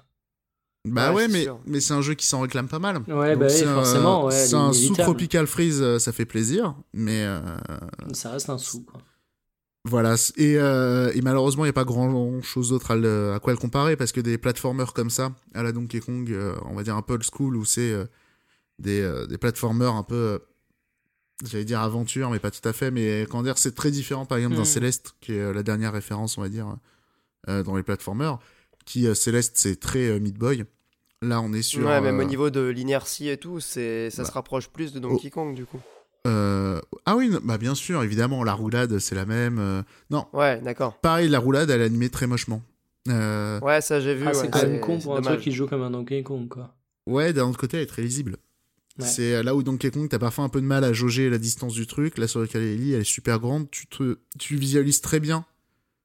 Je sais pas comment dire. Il, il est très agréable à jouer. Hein. C'est euh, même si effectivement il y a des petits trucs de, de temps en temps que c'est un peu moche, qui font pas très. Voilà. Mais Ouais, c'est ça reste une recommandation en fait. euh, recommandation, euh, euh, recommandation de fou et grande surprise. Hein. C'est euh, mais je faut vraiment le prendre, je pense, comme euh, j'adorais Tropical Freeze, j'ai la dalle. Hmm. Ouais, Mais c'est surtout, sûr, comme tu veux disais, il n'y a, pas- y a pas énormément de choses à se mettre sous la dent en la matière. Et- Donc, euh, Et, et surtout dans ce genre-là, tu vois, par exemple, Ouais. les, euh, les Mario et les Rayman, pareil, je les mets un peu à part. Parce que euh, c'est, euh, tu vois, c'est des petits niveaux très intenses avec typiquement une, un nouveau type de plateforme, un niveau. Non, mais comme tu du- dis, un, un platformer aventure, je trouve que c'est plutôt, c'est plutôt bien décrit. ouais. C'est ça, mais tu vois, après, c'est là où tu t'as un jeu comme Céleste, tu vois, qui est pas vraiment Mm. D'un côté aussi, il raconte quelque chose, c'est un peu un jeu d'aventure, mais bon. Ouais, est-ce que là, au niveau de justement ce point-là, tu l'as pas trop abordé euh, Ce que ça raconte, c'est c'est bidon ou c'est laisse ah oui, non, Osef. Après, il y a plein de personnages qui font des blagues à gauche, à droite. euh, Mais, euh, je sais pas, il y a un caddie, il est sur un rocher, il se fait embrouiller par des requins, euh, des trucs comme ça, quoi. Ça, c'est vraiment le mauvais goût par money, contre. quoi. hein. Mon dieu. Non, mais il y a ça. Et après, tu vois, c'est pareil, la DA, euh, effectivement, il y a, il y a des problèmes, il y a des fautes de goût. Les nuages, ils sont compliqués, les caddies sont dégueulasses, mais ça, ils venaient de l'ancien jeu. Euh, Les caddies ils sont dégueulasses. putain. ouais. Bah ouais, non, si mais il y a ça. qu'on pouvait prononcer ces mots. Bah, il y a ça, il y a le frigo aussi avec un. Avec du rouge à lèvres, un truc de Tupac autour de la tête euh, aussi qui est immonde. Qu'est-ce que c'est que cette phrase? Le frigo avec du rouge à lèvres, un truc de tout. Tapez Yooka-Laylee euh, Fridge, euh, vous allez voir, il est euh, qu'on a immonde. Dieu. ça. Ah oui, c'est vraiment, c'est euh, horrible, de, de- horrible. Mais d'un autre côté, d'un point de vue niveau euh, level design, euh, d'un point de vue design des persos aussi, je trouve qu'espèce de poulpe avec son masque, il est stylé. Et euh, le, le serpent avec son Bermuda, il défonce. Oh non. Eh non, serpent j'ai- avec son je viens de- Bermuda. Chez Yokael Fridge. Mec, j'aurais Ouais, jamais dû faire ça. ouais. Mais qu'est-ce que c'est que Frigo, ce il est truc dur, ouais. Qu'est-ce que c'est T'as oublié de dire Après, C'était On, on le voit pas souvent. C'est une femme surmaquillée. En plus, tu vois, le frigo avec le truc de Tupac et on- tout. On voit, on, on, on le voit pas souvent. Voilà. d'accord, ok. Mais c'est quand même des anciens de, de Rare, donc ça s'explique aussi peut-être par là. Ouais, Il me a- semble, hein. euh, on, on peut ne pas être fan de Rare, euh, ils ont rarement commis des trucs aussi moches. Ah non, mais là, D'accord. euh, maquillé comme un frigo volé, ça va être ma nouvelle expression, tu vois. Ouais, voilà, il y a ça, il y a les nuages aussi qui sont un peu les. euh. Mais bref, aussi quand même un gros big up à la musique, hein, vraiment. euh, Allez écouter l'OST, elle est folle. Alors, c'est le même marche. compositeur que Tropical Freeze, ça se ressent. Ah Et, ouais euh, Bah oui, Ah, bah, mais c'est les un mecs, ils ont aussi. C'est euh, David Wise là, c'est c'est ça si je me trompe pas. Exactement. Putain, ok, bah je vais aller écouter ça de ouf, Ainsi que euh, de Lapin Crétin, euh, Mario, tout ça. là. Ouais, ouais. Je, je... Alors, je crois qu'ils étaient Mario et plusieurs sur celui-là maintenant que j'y pense, mais. euh, Kingdom Battle. Mais euh, ouais, enfin, ça reste un compositeur de fou. euh. Même Bien si sûr. sur Gamecult, ils aiment bien se moquer de lui, euh, machin, poète poète, Banjo et Kazooie. Mais c'est pas lui qui a fait Banjo Kazooie. Hmm, ah, il y a participé, je crois. hein. Ah Et, ouais Ok. Bah, ils étaient deux. Bah, Rare à l'époque, ils étaient deux compositeurs sur beaucoup de jeux. GoldenEye aussi, ils étaient deux. Il me semble qu'il a bossé aussi sur GoldenEye. Et, euh, et donc, ouais, euh, en tout cas, euh, voilà, l'OST est vraiment magnifique. euh, au, niveau de, au niveau des instruments, même si c'est des musiques assez relax et tout, ils ont réussi à en mettre. bah, Enfin, il, il a, il a réussi à mettre vraiment plein d'instruments, c'est super agréable. Et ça, et ça, ça, hum, dire, ça donne une personnalité au niveau et tout. C'est pour ça que je recompare à Céleste où globalement t'as du piano triste partout qui Ouais. donne qui donne une unité aussi au jeu et à ce qu'il veut raconter. Là, là, le côté aventure, tu vois, c'est aussi le fait, c'est aussi un voyage musical, tu vois. C'est La diversité, Et- bien sûr, ouais, je vois ce que tu veux dire. exactement. Et euh, et voilà donc euh, très chouette jeu. Ouais, du coup, Mais c'est peut-être pas si low budget que ça, parce que s'il y a quand même autant de musique, euh, enfin, c'est un jeu qui est, qui est correct en termes de production value, c'est pas non plus dégueulasse, quoi. non, c'est juste visuellement ou quand même c'est pas très. tu sens qu'il y a pas beaucoup de pognon. Ouais. Et, euh, et euh, je pense les niveaux, euh, les, les petites erreurs de level design, des trucs mal placés et tout, euh, à gauche à droite, qui sont quand même agaçants. hein. Et surtout les, les checkpoints mal placés. Juste, et alors qu'après, t'as un passage qui est lui aussi un peu mal branlé. Effectivement, c'est un coup lâché jeu, ça je peux, je peux l'entendre. Mais. Ah, au- autre chose, j'oubliais, on peut faire les niveaux dans le désordre. Ouais, tu l'as dit ça. Et- Enfin, t'as dit qu'on pouvait faire un peu Ouais. ce qu'on voulait en termes de niveau. Je disais que c'était un peu Breath of the Wild. Ouais, voilà, c'est ça. et, et le but Ah, ce des- concept est cool, moi, je trouve. Et le but des niveaux, j'oubliais, c'est de choper du coup un maximum d'abeilles, euh, donc de faire le plus de niveaux pour pouvoir faire le, le niveau de fin qui est méga dur, qui est méga long, que j'ai pas encore fini d'ailleurs. Ah ouais, il est si dur que ça? Euh, il est plus. Ouais, si, il est débilement dur, mais euh, comme t'as plein d'abeilles aussi. euh, Oui, voilà, t'as plus le droit à l'erreur, quoi. Et après, il est giga long. Donc voilà. Ok, ça marche. Eh bien, merci Monique pour cette petite critique de Yooka-Laylee. Vous l'aurez compris, c'est plutôt une recommandation.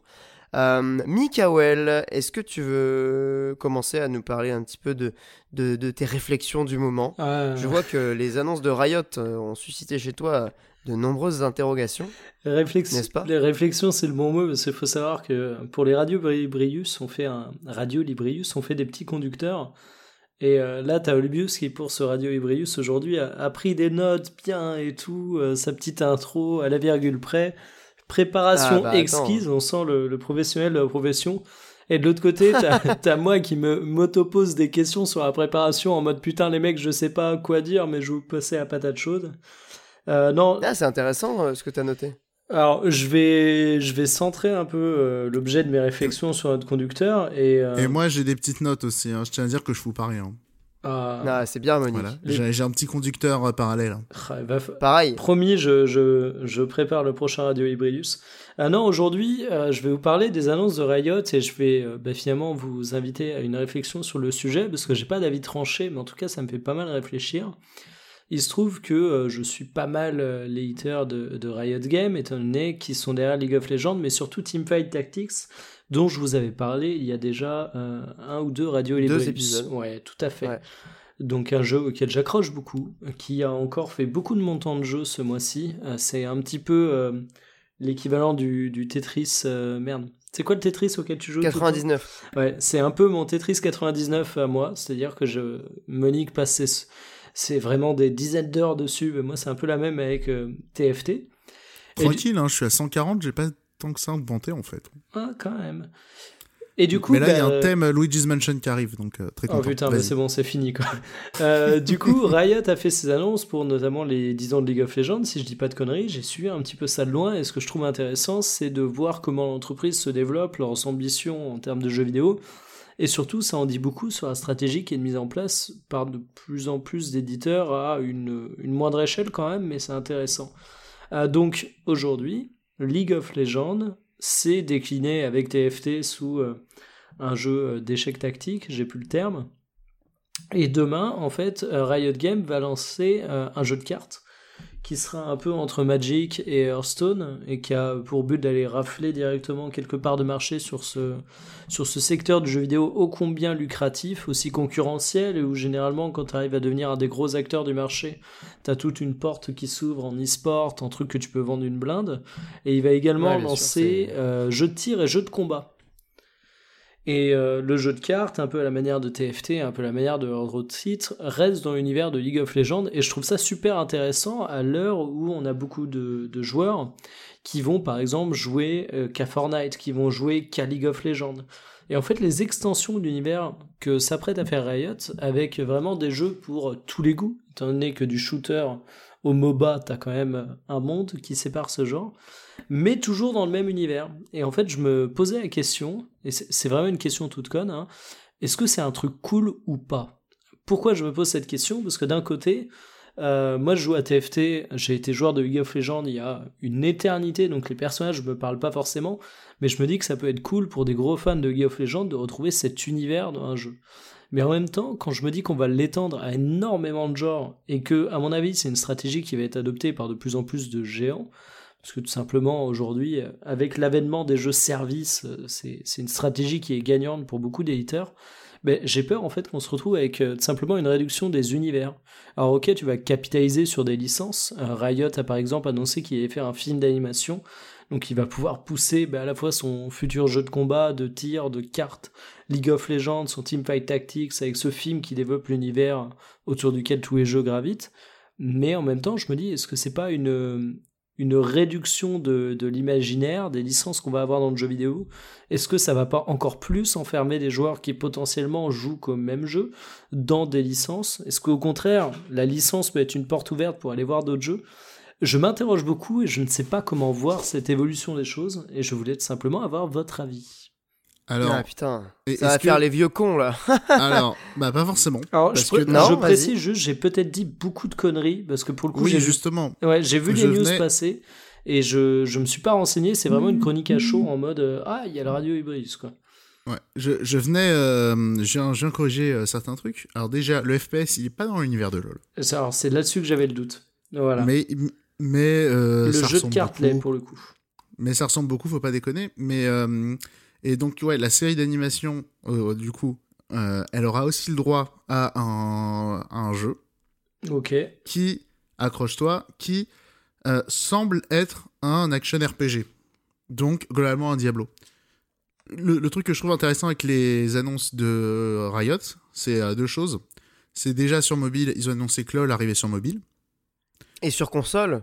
Oui, bah, parce qu'en fait, faut savoir que Tencent, ils avaient un- une copie qui s'appelait Arena of Valor, qui était euh, un peu flinguée, mais euh, qui faisait le boulot. Non, ça faisait plutôt le boulot, je suis méchant, flingué. C'est les gens qui sont flingués euh, dessus. Et donc déjà, il y a ça qui arrive sur mobile. Il y a le jeu de cartes qui arrive sur mobile. Mhm. Il y a le jeu auto chess aussi, euh, à fait. Tactics, qui arrive aussi sur mobile. Et euh, donc d'un autre côté, t'as un FPS à pouvoir, t'as un, un action RPG à Diablo, t'as un jeu de cartes et un MOBA. Euh, je pense que c'est assez clair. Les deux axes de, de Riot, c'est on a loupé le mobile, on a le seum. Et euh, parce que quand même c'est vieux lol. Et euh, l'autre axe, c'est on veut baiser Blizzard. Oui, Parce tout que- à fait. Globalement, tu regardes ce qui est annoncé, c'est typiquement ça, quoi. Donc, Bah, euh, c'est directement en concurrence avec Blizzard. Et en même temps, j'ai envie de dire, bah, c'est vraiment, on veut baiser bonne- Blizzard. C'est vraiment Ah, mais c'est très bonne période. tous les, tous les sites de jeux vidéo ont titré là-dessus, quoi. Mais, de toute façon, euh, ça, ça pouvait pas tomber mieux pour Riot parce que en ce moment, Blizzard est quand même dans une tempête, dans une crise assez, euh, assez phénoménale. hein. Ça a fait l'actu sur euh, des sites pas du tout liés aux jeux vidéo. Donc, pour rappel, la petite histoire avec le gars qui avait gagné un concours d'Hearthstone, qui avait soutenu les manifestants de Hong Kong, qui s'était fait bannir parce que, bah, évidemment, Blizzard.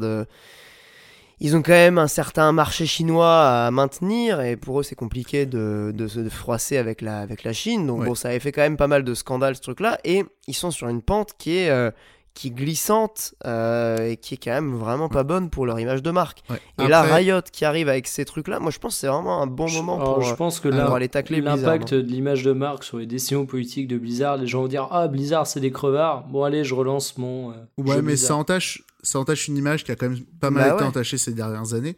Mais il n'y a pas que ça, c'est que t'inquiètes pas trop pour Blizzard aussi, il y a le Call of sur mobile qui cartonne. Ça reste euh, Ah mais je Activision m'inquiète je Blizzard. m'inquiète pas. C'est vraiment, Je euh, c'est comme pour eux. Nintendo, ils vont pas mourir. Et, euh, et l'autre truc que j'allais dire, c'est que oui, alors parce que nous, on est très en jeu vidéo, on, focali- on, focali- on se focalise beaucoup sur, euh, sur Blizzard, mais euh, il y a plein d'autres entreprises tech qui sont un peu en litige euh, dans la tourmente aussi, comme ça. hein. Il y a Apple Mm. aussi qui a dégagé des, euh, des drapeaux que le gouvernement n'aimait pas trop sur certaines versions de téléphone. Ouais, putain, c'est tendu ça.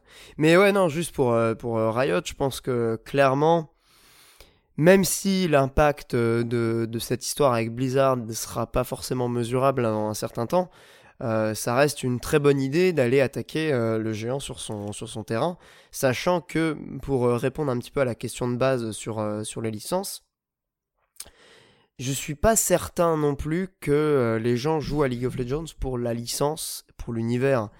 Après, évidemment, je me Alors, base je, sur, je pense pas non plus, des hein, contacts. qu'on soit clair. hein. Ouais, Alors, c'est c'est pas forcément l'univers le plus le plus puissant en termes de marque. Euh, C'est-à-dire que les gens jouent encore. Attends, je finis. ah ouais, mais Sur League of Legends, il y a beaucoup de gens qui jouent juste parce que le jeu est populaire et que c'est un jeu quand même très plaisant. Quoi. Il n'y a pas forcément un, un attachement fort à cet univers comme on peut l'avoir avec Star Wars, comme on peut l'avoir avec euh, d'autres licences euh, très populaires au cinéma. Tu vois. alors, Voilà. Euh, Euh, ouais, je suis désolé, parce que là, vraiment, je dis objection. Je, je suis pas du tout d'accord. Au, au contraire, je pense que l'univers de LoL, il demandait qu'à s'étendre et les fans n'attendaient que à ce que ça s'étende. Tu regardes par exemple le monde du cosplay, le LoL, à quel point ils sont forts, à quel point ils ont et à quel point Riot aussi a poussé à mort sur les euh, concours de euh, de cosplay. Il y a eu une polémique euh, d'ailleurs récemment euh, par rapport à ça. Et aussi, tu regardes aussi tous les, les trucs promotionnels qu'ils font autour des héros. Le, le clip Popstar, je sais plus quoi, qui sont sortis l'an dernier. D'ailleurs, c'est ce studio qui va s'occuper de la série d'animation. Ça a cartonné, les gens adorent, les gens dépensent des fortunes dans les skins. C'est exactement Euh, ce que il- j'allais dire, mec. Voilà, ils ont, ils ont produit plein de euh, mini animés pour, euh, pour certains persos et tout machin. Et non, l'univers de LoL, attention, je pense qu'il est juste sous-exploité. Et, et après, est-ce que. Alors, le jeu de combat, c'est pas mal pour exploiter les persos, ça c'est sûr. Après, le jeu de cartes, hmm, eh, moyen. Ah, le jeu de cartes, euh, je pense que c'est une. su- Ah non, le jeu de cartes, euh, je pense que c'est un super terrain pour exploiter ta licence et tes persos, mec. Je, je pense que c'est bien pour euh, faire jouer les gens à ton jeu de cartes et s'il est bien, euh, tant mieux. Comment dire, je pense que c'est une porte d'entrée, mais je suis pas sûr que c'est un vecteur de de- d'argent. Alors que quand- comment dire Attends, pas Tu- un vecteur pas- d'argent, le jeu de cartes? Non. Attends, Non, non, Hearthstone. non, non, euh, non, la licence, ce que je veux dire, c'est que Hearthstone, ça a marché parce que c'était, les gens se sont intéressés parce que c'était Warcraft et Blizzard. De la même manière, mais les gens sont restés parce que c'est un bon jeu. Ouais, bah oui, oui. Ah, et, et je pense que, ça, et je vrai. pense que LoL, ça sera pareil. Les gens vont pas rester parce que c'est les personnages de League of Legends. Ils vont rester parce que ce sera un bon jeu. Il faut Ah oui, absolument non, que ce mais soit un très bon jeu. là-dessus, on est bien d'accord. Mais euh, Ce qui n'est pas le cas du jeu de combat, par exemple. Même s'il est un peu flingué, je pense que euh, tu, vois, tu regardes euh, le comment ça s'appelle le truc de Mortal Kombat, de Injustice, tu vois par exemple, bah, c'est dégueulasse, mais ces personnages de DC, les gens sont contents. Ouais, c'est sûr. Mais tu vois, sur Hearthstone, euh, je pense que ça a clairement dépassé. euh, Enfin, mais largement. aujourd'hui, il y a beaucoup de gens qui jouent à Hearthstone qui n'ont absolument aucune idée de Warcraft. Ouais, mais parce que c'est un bon jeu. Ouais, mais du C'est- coup, c'est- c'est bien la preuve que. Ouais, donc, non, en fait, t'as raison. Bah oui, enfin pour moi, je, je vois ça comme ça, hein, mais Ah, mais je suis totalement d'accord avec toi. C'est pas la licence qui fait rester les gens sur un Non, jeu. mais c'est peut-être la licence qui va faire essayer le jeu.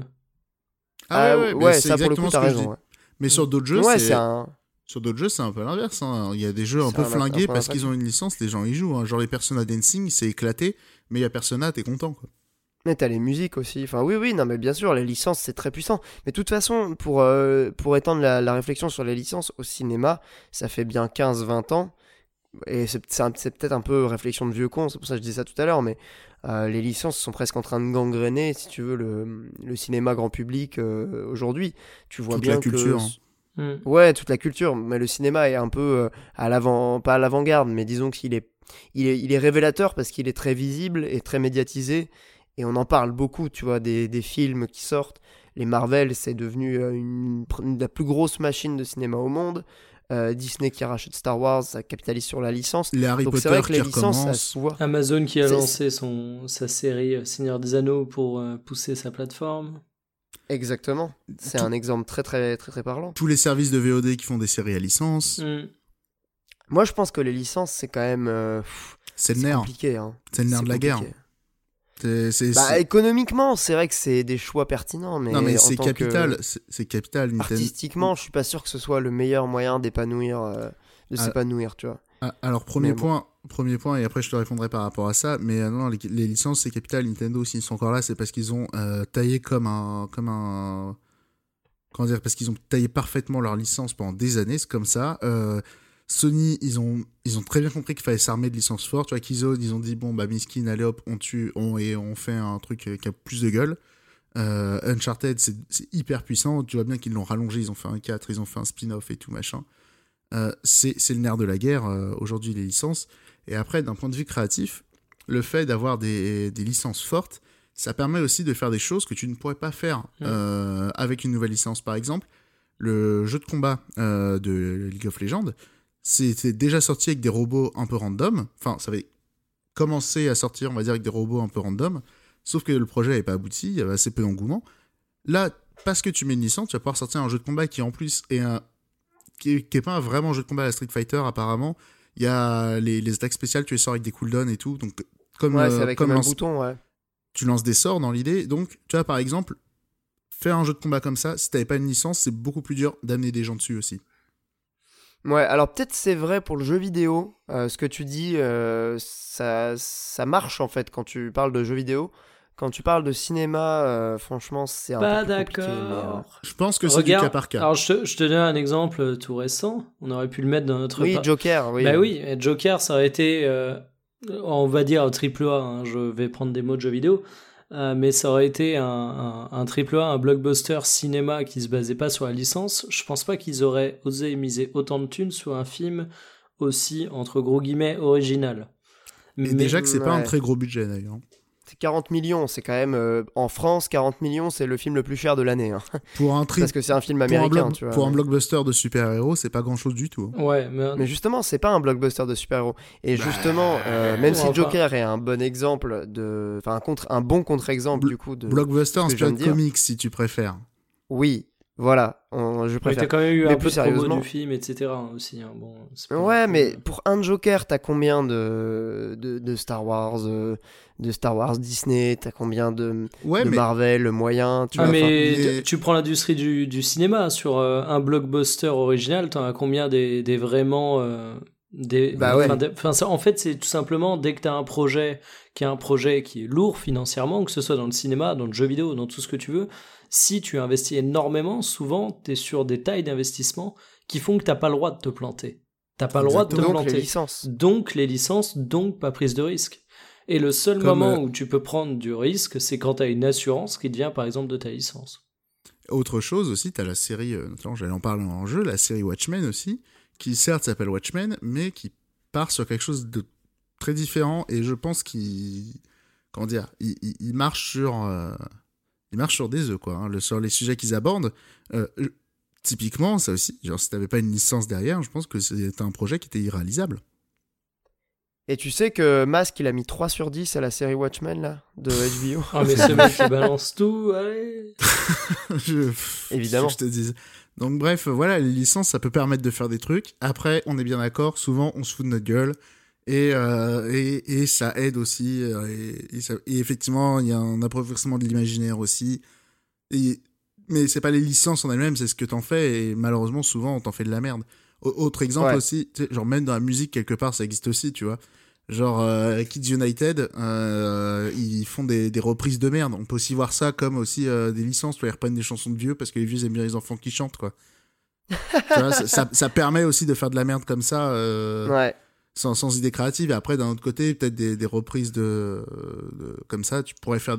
Quand dire, c'était fait par des artistes qui, euh, euh, qui avaient des choses à dire et des choses à faire, peut-être que tu ferais des choses intéressantes. Bon, là, Ouais, des non, enfants mais bien sûr, des cœurs pourris, et évidemment que ça fait juste bader, quoi. Ah, mais c'est du, c'est du cas par cas, de toute façon. Mais, euh, mais c'est intéressant parce que du coup, le débat est assez ouvert. Et c'est rare qu'on ait un- une question en suspens comme ça dans, dans Radio Librius. Donc, j'invite les gens qui écoutent, euh, soit sur les applis de podcast, soit sur euh, YouTube, à aller sur YouTube dans l'espace commentaire pour euh, bah, donner leur avis là-dessus. Parce que clairement, moi, je serais très curieux de lire euh, des, des argumentations sur, euh, sur cette question. quoi. Et, et moi, Bref. je retiens surtout Ah oui, la conclusion de Monique. Euh, Enfin, la conclusion, tu l'as amené dès le départ, mais pour le coup, ça répond pas mal à l'interrogation que je me posais.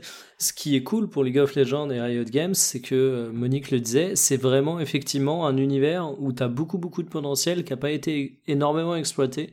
Donc en fait, ça peut être grave cool, tu vois. Je, je savais pas comment voir ça et tu, tu, tu t'as allumé la petite flamme de espoir en moi, Monique. Après, encore une fois, ça dépend, tu vois. La, la- la série d'animation, la série d'animation, je trouve que c'est une super idée. Le jeu de combat, je trouve que c'est chouette qu'on a un jeu de combat un peu différent et avec euh, que ça soit pas fait par euh, par euh, des, vétérans du jeu de combat, euh, on va dire de, des choses. Enfin bref, qui tentent quelque chose de différent parce que ça s'adresse à un, à un public qui ne joue pas au jeu de combat. En ça, c'est intéressant. Après, un FPS à pouvoir, ok, vu. Euh, un jeu de cartes, euh, ok, vu, quoi. Ouais, mais Donc, après, tu dis que très si- s'ils font des Mais- jeux qui ont potentiellement une réussite financière dans ces domaines et qui utilisent cet univers, ils auront tout intérêt à développer cet univers au sens large et à creuser, du coup. Pour eux, je suis d'accord, mais je parlais plutôt pour les fans. Globalement, euh, jouer à Overwatch avec les personnages de LoL, je suis pas sûr que ça leur apporte grand chose. Euh, et jouer à Hearthstone avec les personnages de LoL, je suis pas sûr que ça leur apporte grand chose. Par contre, effectivement, une série animée, euh, un jeu de combat un peu particulier, ben, même l'espèce de Diablo, on n'a rien vu et c'est pas sûr que ce soit un Diablo. Bref, ça, je trouve qu'il y a effectivement vraiment une plus-value à, euh, étendre ta licence. Mais après, c'est vrai que aussi, on, les, licences trop étirées avec lesquelles on fait n'importe quoi, ça existe aussi, quoi. Ouais, non, mais de toute façon, euh, encore une fois, je, je me répète sûrement, mais c'est faut, faut analyser au cas par cas. Et gardons du coup notre petite, euh, une petite note d'optimisme, hein, le podcast des enthousiastes, les, les enthousiastes du jeu vidéo. Nous nous enthousiasmons devant toutes ces belles sorties. J'ai des yeux d'enfant, les, les, les euh, les, les, pardon, les pupilles pleines d'étoiles, voilà. En tout cas, euh, merci Mikael pour euh, bah, d'avoir soulevé ce, ce débat, pour, euh, pour cette réflexion, euh, ma foi, fort intéressante. Encore une fois, les commentaires, c'est fait pour interagir, donc n'hésitez pas à aller mettre votre petit avis dans l'espace YouTube. Ouais. Et je vous propose qu'on passe, à moins que vous ayez un dernier Ouais. mot, une objection. J'ai un dernier truc à dire. Je disais quand même que la licence, c'est le nerf de la guerre, mais je pense qu'il y a des choses qu'il faut pas oublier quand même de ce côté-là. C'est notamment, donc, pour en revenir, hein, toujours pour rester un peu plus dans le jeu vidéo. Euh, Pardon. Bon, tant pis, j'ai à avoir un peu baisé. Mais euh, t'as aussi euh, Nintendo. Pardon, j'ai vraiment trop mal parlé. Ah, c'est pas grave, ça arrive. Voilà, là, ah, là c'est mieux. T'as as aussi euh, Nintendo qui a mort là-dedans, donc certes, ils ressortent leur licence et tout machin, mais il y a un film Mario qui arrive, il y a un parc d'attraction Mario, il y a un parc d'attraction Zelda, enfin, des morceaux de parc d'attraction Mario et des morceaux de parc d'attraction Zelda, il y a des boutiques euh, Nintendo machin, euh, Pokémon aussi, ça s'est étendu partout, c'est euh, c'est tout le divertissement hein, qui est comme ça. Et notamment dans le jeu vidéo, c'est pour ça que je pense que beaucoup de gens se disent à Microsoft qu'ils vont avoir plein d'exclus et tout. Je pense que ce qui va être difficile pour eux, c'est d'avoir des marques sexy. Hmm. C'est, je, je pense que ça va être tout l'enjeu. Et Oh, Gears of souvent- War, t'irais pas dans un parc d'attractions Gears of War? Non Pitié, pas Gears of C'est War vais reste terminer le précédent 5, Radio j'en peux plus. Ibris, quoi. Non, mais même un resto Gears of War, tu vois, j'y vais même pas. Mais mec, t'aurais une euh, petite tronçonneuse trop mignonne pour couper ta bidache. Bah le, alors, le Gears of War Café. Ouais. bah, pe- petit point, euh, resto à licence, euh, si vous êtes Premium Game Cult, euh, le, la, la vidéo sur le Kirby Café, euh, vous allez en avoir des étoiles plein les yeux, c'est extraordinaire. Ah, j'ai vu, j'ai vu dans le Gaijin Dash, euh, c'était, c'était sympa. Incroyable. Et, Ouais. euh, et donc bref voilà. Donc euh, ça sera aussi intéressant de voir du coup si Microsoft ils arriveront à développer des licences. Tu vois Sony quand même ils ont mis un peu de temps tu vois. Genre autant euh, Horizon ça s'est imposé assez vite Uncharted ça a mis le temps quand même Ah, de, et- pour devenir ce que c'est. Non, mais en vrai, Last trouve of Us il y a eu qu'un jeu mais ça a mis le temps aussi. Ouais, est-ce que c'est des licences qui sont particulièrement sexy? Ah je pense je, je même tout le cinéma Pourtant, que fait euh, euh, mec, je suis, un, je suis un Sony fag, hein, je, je le reconnais volontiers, même si je suis PCiste depuis maintenant de nombreuses années. Mais pour moi, ça s'est imposé de par la qualité des jeux plus que par le côté sexy des Oui. licences. Quoi. ah mais, ah, Mais mais certes du coup, certes ça joue L'un n'empêche énormément pas l'autre. Ouais, mais alors j'aimerais bien savoir le merchandising Uncharted, tu vois, ou ce qui se vend à côté des jeux autour d'Uncharted. Euh, alors déjà ça il ferait une série Uncharted ça marcherait Ouais, bah il y a un film Uncharted qui est prévu pour l'année prochaine. C'est, c'est genre, clairement, il y a moyen, euh, mais tu vois, genre même pour euh, voir là-dedans aussi, tu vois, t'as Death Stranding, tout le branding que fait Kojima autour, c'est clairement pour euh, imposer sa marque. Et, euh, et, et c'est ça l'enjeu aujourd'hui. C'est, euh, tu, tu dis, euh, Uncharted, effectivement, c'est pas une licence qui a été pensée pour faire des produits dérivés comme les Pokémon, par exemple. Ou, euh, et même LoL, hein, ça a été pensé pour faire des, euh, pour faire des skins, quoi. Ouais, Donc, tout euh, à fait. Effectivement, il y a des licences qui sont plus ou moins bien pensées pour vendre des trucs. Eh bien, messieurs, sur ce magnifique constat, je propose qu'on passe à la dernière rubrique de l'émission, à savoir la rubrique hors jeu.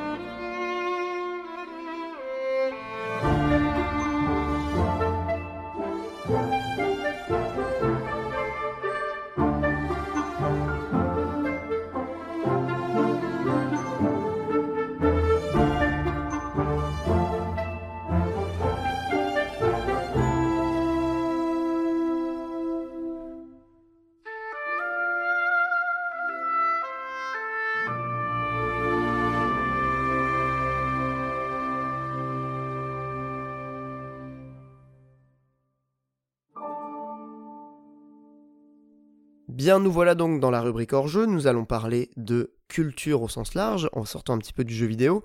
Je vais commencer avec une recommandation, euh, encore une fois, euh, nippon, puisque c'est un animé disponible sur Netflix, qui a été produit, euh, si je ne m'abuse, par Netflix.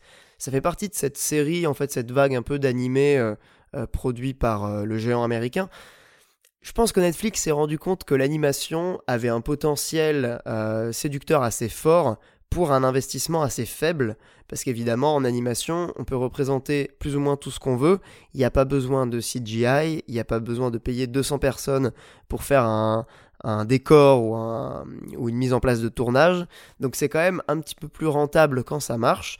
Il y a eu évidemment Devilman Crybaby, qui est euh, un de mes animés préférés de tous les temps, euh, c'est l'animé préféré de Carole, qui est sorti donc sur Netflix, disponible encore aujourd'hui sur la plateforme évidemment, et donc aujourd'hui, je vais vous parler de Violet Evergarden, qui est une série écrite par Kana Akatsuki et donc animée par le studio Kyoto Animation, qui est un studio euh, assez respecté et respectable bien sûr dans le milieu. Alors, le scénario, pour la faire courte, dans un univers fictif, Violette est une euh, ancienne combattante, donc c'est une ancienne soldate, euh, qui a 14 ans, mais qui est une arme de destruction massive, puisqu'elle est extrêmement douée pour le combat. Elle a été entraînée euh, depuis sa plus tendre enfance à, tuer. Donc c'est vraiment euh, un atout de maître dans, la, dans le camp en fait pour lequel elle se, elle se battait. Et donc la série commence après la guerre, où justement ça va parler en fait de toute la reconstruction d'une personne, qui est un sujet assez classique et assez traité dans les productions américaines, du côté, j'en sais pas moi, de, Rocky par exemple, le premier Rocky, il y a vraiment cette dimension euh, traumatisme de l'après-guerre, mais il y en a plein des films, je pourrais vous en citer 50. Euh, Et là, c'est traité vraiment avec un point de vue euh, assez original, puisque donc elle va se reconvertir dans ce qu'ils appellent les poupées de souvenirs automatiques. Pour la faire courte, ce sont des personnes qui vont écrire des lettres pour des personnes qui payent donc la prestation.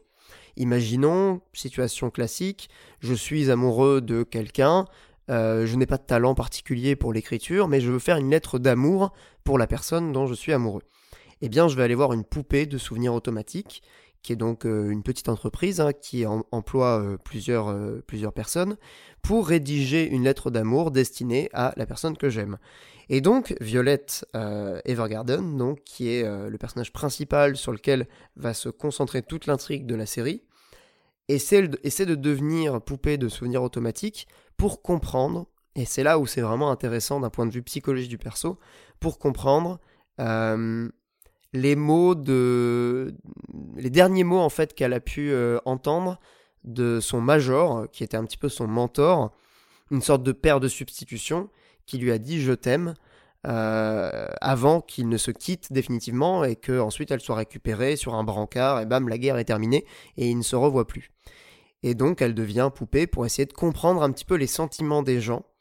Et alors la série, le pitch est peut-être pas forcément hyper vendeur, euh, c'est parce que la série est vraiment très très lente, ça se concentre vraiment sur l'élaboration d'une ambiance, la construction d'un univers qui est... Euh, très très très plaisant. En fait, c'est une série qui est hyper apaisante. Euh, alors visuellement, je crois que c'est une des plus belles séries animées euh, que j'ai jamais vues de ma vie. Juste, allez voir un trailer, allez voir des images. Violette Evergarden, c'est vraiment incroyable. Visuellement, l'animation est fabuleuse. Euh, que ce soit au niveau des décors, que ce soit au niveau de l'animation des persos en eux-mêmes, que ce soit au niveau des musiques, enfin c'est vraiment... C'est juste c'est beau en fait, c'est esthétiquement incroyable. Et rien que pour ça, la série, je pense, vaut le coup d'être au moins découverte. Je pense, allez voir au moins le premier épisode. Euh, ça, vaut le coup au moins de voir à quoi ça ressemble. Je pense que c'est difficile de nier le talent et, la qualité du travail esthétique qu'a réussi à accomplir le studio euh, Kyoto Animation. Après, au niveau de l'histoire, c'est vraiment à chaque épisode, donc la construction est très classique. Chaque épisode, ça va être la rencontre avec un nouveau client qui donc veut que, Violette écrive une lettre. Et ça va être un petit peu euh, voilà la, discussion euh, pour comprendre quels sont ses sentiments. Et il va y avoir un petit peu à chaque fois une, une histoire, une nouvelle histoire à chaque épisode. Donc en fait, les épisodes sont pas forcément ultra liés les uns, les uns avec les autres, même si bien sûr il y a aussi une trame de fond qui va lier les 13 épisodes que compose cette saison. Donc il y a que 13 épisodes de 20 minutes, en plus ça se regarde assez rapidement. Et vraiment, c'est un énorme coup de cœur cette série. Euh, je j'avais pas, euh, n'étais pas tombé sous le charme d'une série animée comme ça depuis longtemps. Donc voilà, je le, je le recommande très très chaudement. Allez au moins voir à quoi ça ressemble. Violet Evergarden, c'est disponible sur Netflix et c'est vraiment très très bien. Voilà pour moi. Monique, on parlait de Watchmen tout à l'heure. Je crois que tu as vu un petit peu de la série? euh, Bah ouais, il y a que le premier épisode qui est sorti. J'ai maté le premier épisode. Et euh, on va dire que c'est prometteur. Donc je disais, euh, que euh, le, le, pitch était assez casse-gueule. Parce que du coup, donc, ça prend place dans l'univers de Watchmen. On sait pas trop si c'est une suite. Ça a l'air quand même d'être une suite. Mais alors, est-ce que c'est une suite du, mang- du, du, du comics ou du film? Après, il n'y a pas une énorme différence entre les deux. hein, mais, mais bref. Euh, bref. Gardez dans l'idée, donc voilà, que c'est notre monde, mais qui n'a pas vraiment eu la même histoire. Et euh, du coup, donc, euh, ça parle de policiers, on va dire de, gardiens, je crois que c'était traduit en français. Donc, bon, en gros, des policiers, mais on va dire, donc on va suivre notamment une flic, une flic super-héros quand même, hein, une flic en costume, parce que ça reste Watchmen, mais euh, on va dire que c'est sur fond de, euh, comment dire, de, euh, il y a des, il y a des rednecks, on va dire, nationalistes blancs, terroristes, tout ça, qui font, qui butent des flics, qui butent les flics, notamment les noirs, parce qu'il y a beaucoup de flics noirs qui sont masqués, tout ça. J'évite de trop en dire. Bref, c'est c'est un sujet assez tendu, auquel il s'attaque en tout cas, et ça s'annonce pas mal. Et tu vois, c'est le genre de choses qui peut être intéressant aussi avec une euh, licence. C'est, on va dire, euh, prolonger l'univers de cette manière-là, que d'autres auteurs se réapproprient euh, une œuvre comme ça, cette manière un peu de dépeindre le monde et tout. Voilà, c'est prometteur, on va dire, sur le premier épisode. Donc voilà, donc Après, vous allez me dire, est-ce qu'il faut voir le film, est-ce qu'il faut lire le comics, machin? Je pense qu'il vaut mieux s'intéresser à Watchmen et sur ce que c'est, ce que ça représente, ce que ça raconte, que vraiment lire euh, le comics ou voir les films. Alors, c'est mieux si vous le faites, mais bon, voilà. Donc en tout cas, c'est Bah, pas mal. juste une petite question. euh, Est-ce qu'on retrouve les personnages du coup de, de l'histoire originelle, à savoir euh, Rorschach, euh, le, le comédien, je sais pas, tous ces personnages-là qui sont assez emblématiques de, de Watchmen? Alors, on va dire que non. Tu ne les revois pas directement. Euh, je, je suspecte certains personnages d'être euh, d'y être. Euh, mais par exemple, tu vois, genre les nationalistes blancs, ils ont des masques de Rorschach, justement. Ah oui, d'accord, ok. Bah oui, c'est un putain de nazi, lui, forcément. Et apparemment, il y a eu une polémique apparemment comme ça où euh, genre euh, de quoi Rorschach c'est euh, c'est un c'est un facho et tout machin. Bah, c'est un facho. Euh, il me semblait que c'était euh, assez explicitement dit que c'était que justement c'était à peu près pour ça que il- que les autres avaient le seum contre lui. Mais euh, Bah ouais. après, je, je, je pense que c'est des gens peut-être qui ont vu que le film. Et euh, Mais même dans le film, c'est un putain de facho, le perso. Ah là là. dans, Il dans dit le- des trucs dans- horribles. Dans le film, c'est pas aussi explicite que dans Ouais. le comics. Et il y a le vrai. traitement de Zack Snyder aussi, qui... euh, quand... Alors, c'est les mêmes événements, hein, globalement, entre comics et film, mais il y a le traitement de Zack Snyder qui fait que... euh, Il y a certaines choses que tu... que je peux comprendre que certaines personnes n'ont peut-être pas trop perçues, tu vois, genre Rorschach. Euh, les gens ils se sont juste dit ouais machin sombre ténébreux et tout euh, Sasuke Ouais, tout sombre ça mon passé. ouais, voilà, je, je, je, je pense que c'est à peu près ça. Et, euh, et, et aussi le fait que, comme il est un peu classifié et tout machin, les gens sont. Enfin, bref, le film de Zack Snyder, il a ses troubles sur certains trucs, de, la manière dont il les montre. Euh, notamment peut-être sur la manière de le rendre un peu plus humain et un peu plus sympathique et tout machin. Alors que le comics, il est peut-être un peu plus clair sur ce genre de truc. Après, surtout que j'ai envie de dire que ça me paraît assez évident et que la, base de Watchmen, c'est dire de, montrer un peu des, des héros qui n'en sont pas. Ça me paraît être un peu la base du truc. Mais après, euh, visiblement, euh, c'était pas clair pour tout le monde. Donc euh, voilà. Ok, en tout cas, tu recommandes donc le premier épisode. C'est disponible sur Alors, OCS. semi- Semi- Semi-Rocco, ouais. Euh, On va dire euh, curieux, intéressant. Et, euh, ouais, Moi, ça m'intrigue, hein, perso. et c'est sur OCS, donc OCS, le premier mois est gratuit, et c'est un épisode par semaine, attention. Ouais, d'accord. Comme sur Game of Thrones. Et- bah, c'est HBO. hein, donc, Exactement, donc si vous regardez la série, attendez que tout. si vous n'êtes pas. Euh, si vous n'êtes pas abonné, euh, il y a un mois gratuit, et, mais attendez que toute la saison sor- sorte. euh, Ouais, pour essayer de, de voir tous les épisodes d'un coup. C'est vrai Et- que c'est une bonne idée. Bah, Bien, bah écoute, merci. on n'a pas fait de point conso, je me permets quand même d'en lâcher un à la fin. Ah oui, c'est vrai, le fameux, on l'attendait. C'est Ah c'est oui. même pas que tu peux pas tout voir d'un coup, c'est que tu peux pas tout voir sans payer.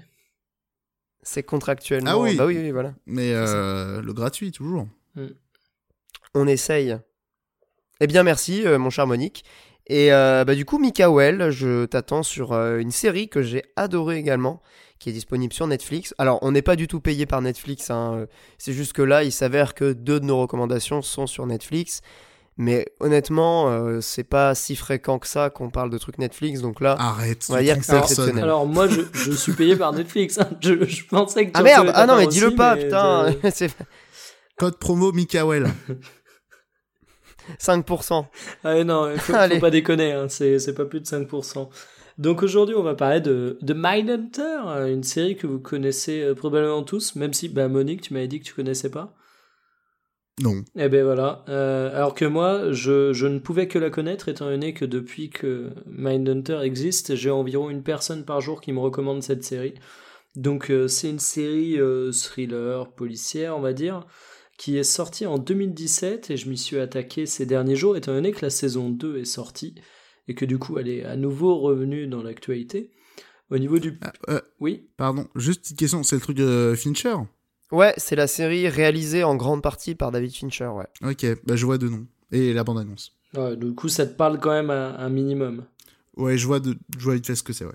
Et du coup, au niveau du pitch, on suit euh, deux, euh, deux agents du FBI qui vont mettre au point à la fin des années 70 ce qu'on appelle aujourd'hui le profilage, et donc euh, toute l'étude des tueurs en série et des tueurs en séquence, comme il, les désigne parfois au cours de, la série. Et on va suivre vraiment bah, deux agents du FBI qui, qui vont peu à peu avancer dans cette étude qui à l'époque était totalement lunaire et quelque chose qui n'était pas du tout envisagé de la manière de résoudre les crimes. Donc concrètement, ça va permettre de voir les choses sous, sous différents aspects. Euh, déjà, c'est une, série policière qui va prendre son temps, qui va pas marcher avec 40 000 cliffhangers, qui va jouer beaucoup sur l'aspect psychologique, euh, qui va développer ses personnages, qui va également nous aider à mieux comprendre des figures, euh, des anti, euh, des, des anti-héros, enfin des tueurs en série, mais qui en même temps vont être euh, expliqués. On va essayer de les comprendre, étant donné que c'est la base même. On va essayer de comprendre leur déviance. Euh, ce que j'ai trouvé intéressant, c'est que c'est une série qui est vraiment assez originale dans son rythme, euh, qui, qui, qui prend le temps d'être lente, de bien raconter les choses, d'avoir des premiers épisodes qui peuvent même être perçus comme chiants comme la pluie, qui ne fait pas les choses dans le, dans le spectaculaire, dans le trash, dans le, dans le vulgaire. C'est-à-dire que parfois, bah, effectivement, tu as, effectivement, tu as vraiment des choses dégueulasses qui sont décrites. Euh, tu as vraiment des situations qui sont extrêmement violentes également. Mais la série joue jamais là-dessus, en rajoute jamais trop. Et en fait, t'es- tu vois même les déviances des tueurs en série d'un point de vue clinique, sous l'angle du profilage, de l'analyse, d'essayer de rationaliser ça de réussir à, à mener une étude et à catégoriser tous ces types de, de comportements. Et ça offre une approche qui est vraiment très intéressante, avec des personnages qui, euh, notamment dans la saison 2, prennent de plus en plus d'épaisseur, parce que je trouvais qu'au au départ, il manquait un peu de charisme. T'as vu les deux saisons J'ai vu les deux saisons, ouais. Et, euh, Ouais, ok. et c'est assez intéressant. Et pourquoi je voulais parler de cette série aujourd'hui? Euh, C'est pas forcément pour mon avis dessus, mais c'est plutôt pour un, un point particulier. C'est que il faut savoir que moi, tout ce qui est euh, fait divers, etc., c'est un truc qui m'ennuie profondément. Euh, je trouve même ça scandaleux qu'aujourd'hui on accorde une telle place dans les médias à ce genre de choses. Et côté timing, ça tombe plutôt bien parce qu'il y a eu la fausse arrestation de mon de, de mon presque voisin puisqu'il est nantais euh, du pont de Ligonnès. Ah ouais, putain. Ah purée. Euh, Big up à lui. et voilà, big up à lui qui nous, qui nous écoute peut-être. si tu nous écoutes, euh, Ah putain. eh mec, spécial dédicace. Mais euh, et du coup, bah, vous avez vu Lâche un forcément, pouce bleu. voilà, la couverture médiatique de ouf qu'il y a eu autour de ça. Et moi, c'est un truc que je trouve vraiment euh, sans intérêt en fait. Et euh, je trouve qu'il y a une fascination dans notre culture pour tout ce qui est tueur en série et tout. Et, et je m'en bats profondément les couilles. Et malgré tout, cette série qui est quand même beaucoup tournée là-dessus et qui plaira beaucoup aux gens qui s'intéressent aux faits divers, a réussi à m'intéresser. Et j'ai trouvé ça assez fort. Parce que par exemple, bah, on va parler de tueurs qui ont existé réellement. Moi, j'avais pas du tout les refs. Et je me dis que ça peut être vachement intéressant pour des gens qui suivent un peu les affaires judiciaires, de voir comment la série donne la parole à ces personnes, comment elle arrive à, bah, également euh, faire un jeu d'acteurs derrière ça, parce qu'il y a des belles performances d'acteurs parfois, de temps en temps, sur les profils qu'on va rencontrer. Et ben malgré le fait que euh, j'ai pas eu cette brique, qui à mon avis est essentielle à l'appréciation de la série, je l'ai quand même kiffé, parce qu'elle est super bien réalisée. Et encore une fois, elle est originale, elle prend son temps, elle change de ce qu'on a l'habitude de voir dans les séries policières. Et euh, il y a deux trois trucs qui sont quand même assez malins et que j'ai vraiment beaucoup aimé.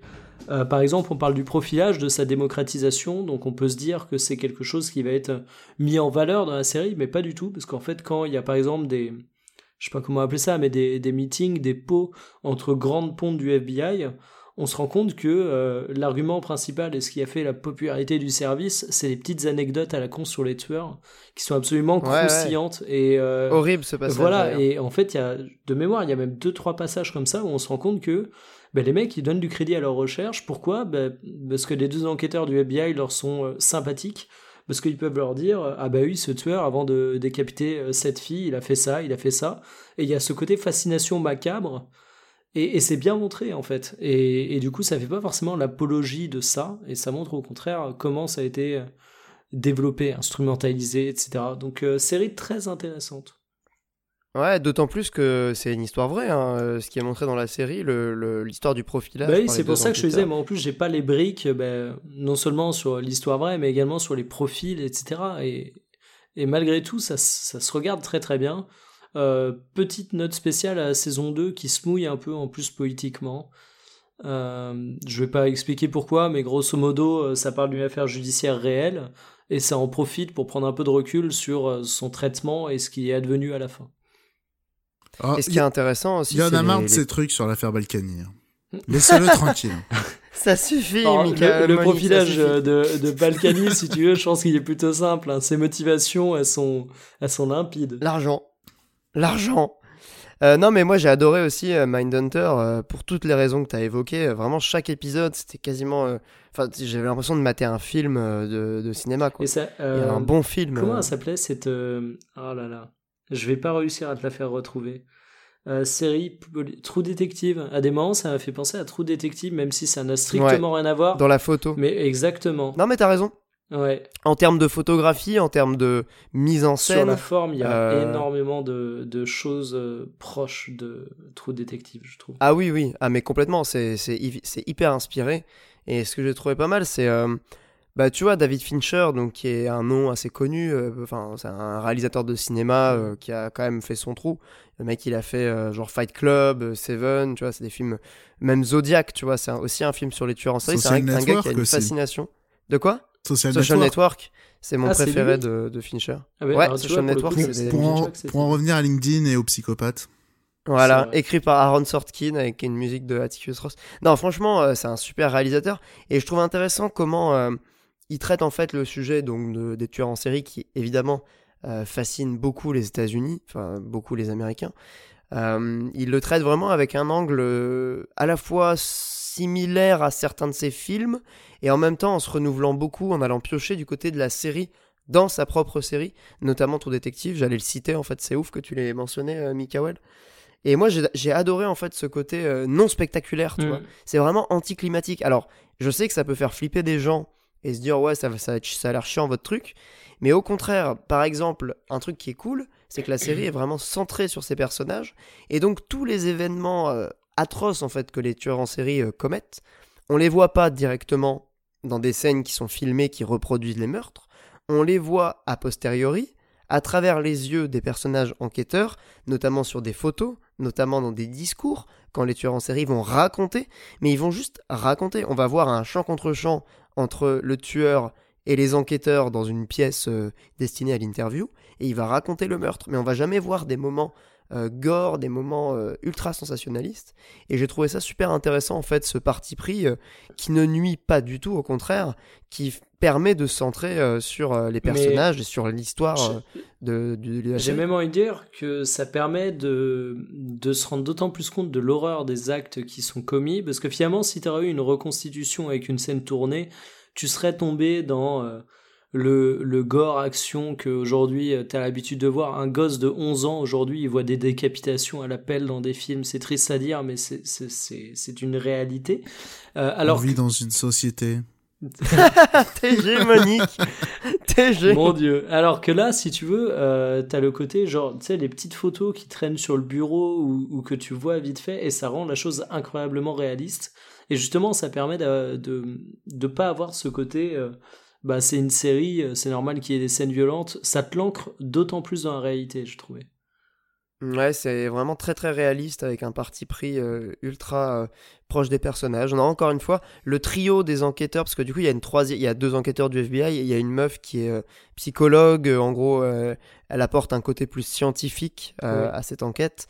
Et vraiment leur trio en termes de dialogue, c'est super bien écrit quoi. Donc ouais, moi je me joins très très largement à Mikael. Grosse recommandation. La saison 3 est prévue pour 2022, je crois, parce que David Fincher, euh, il prend son temps.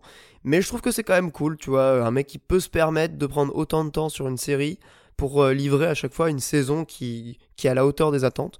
Non, mais voilà, moi je me joins très très largement à, à cette reco.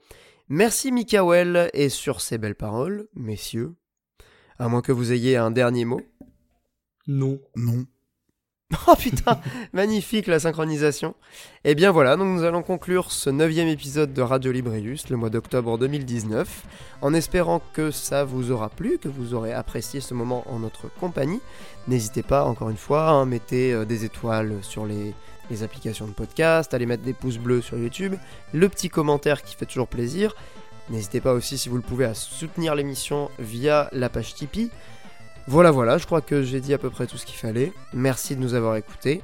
Et à bientôt. On se voit le mois prochain. Salut. Salut. À bientôt.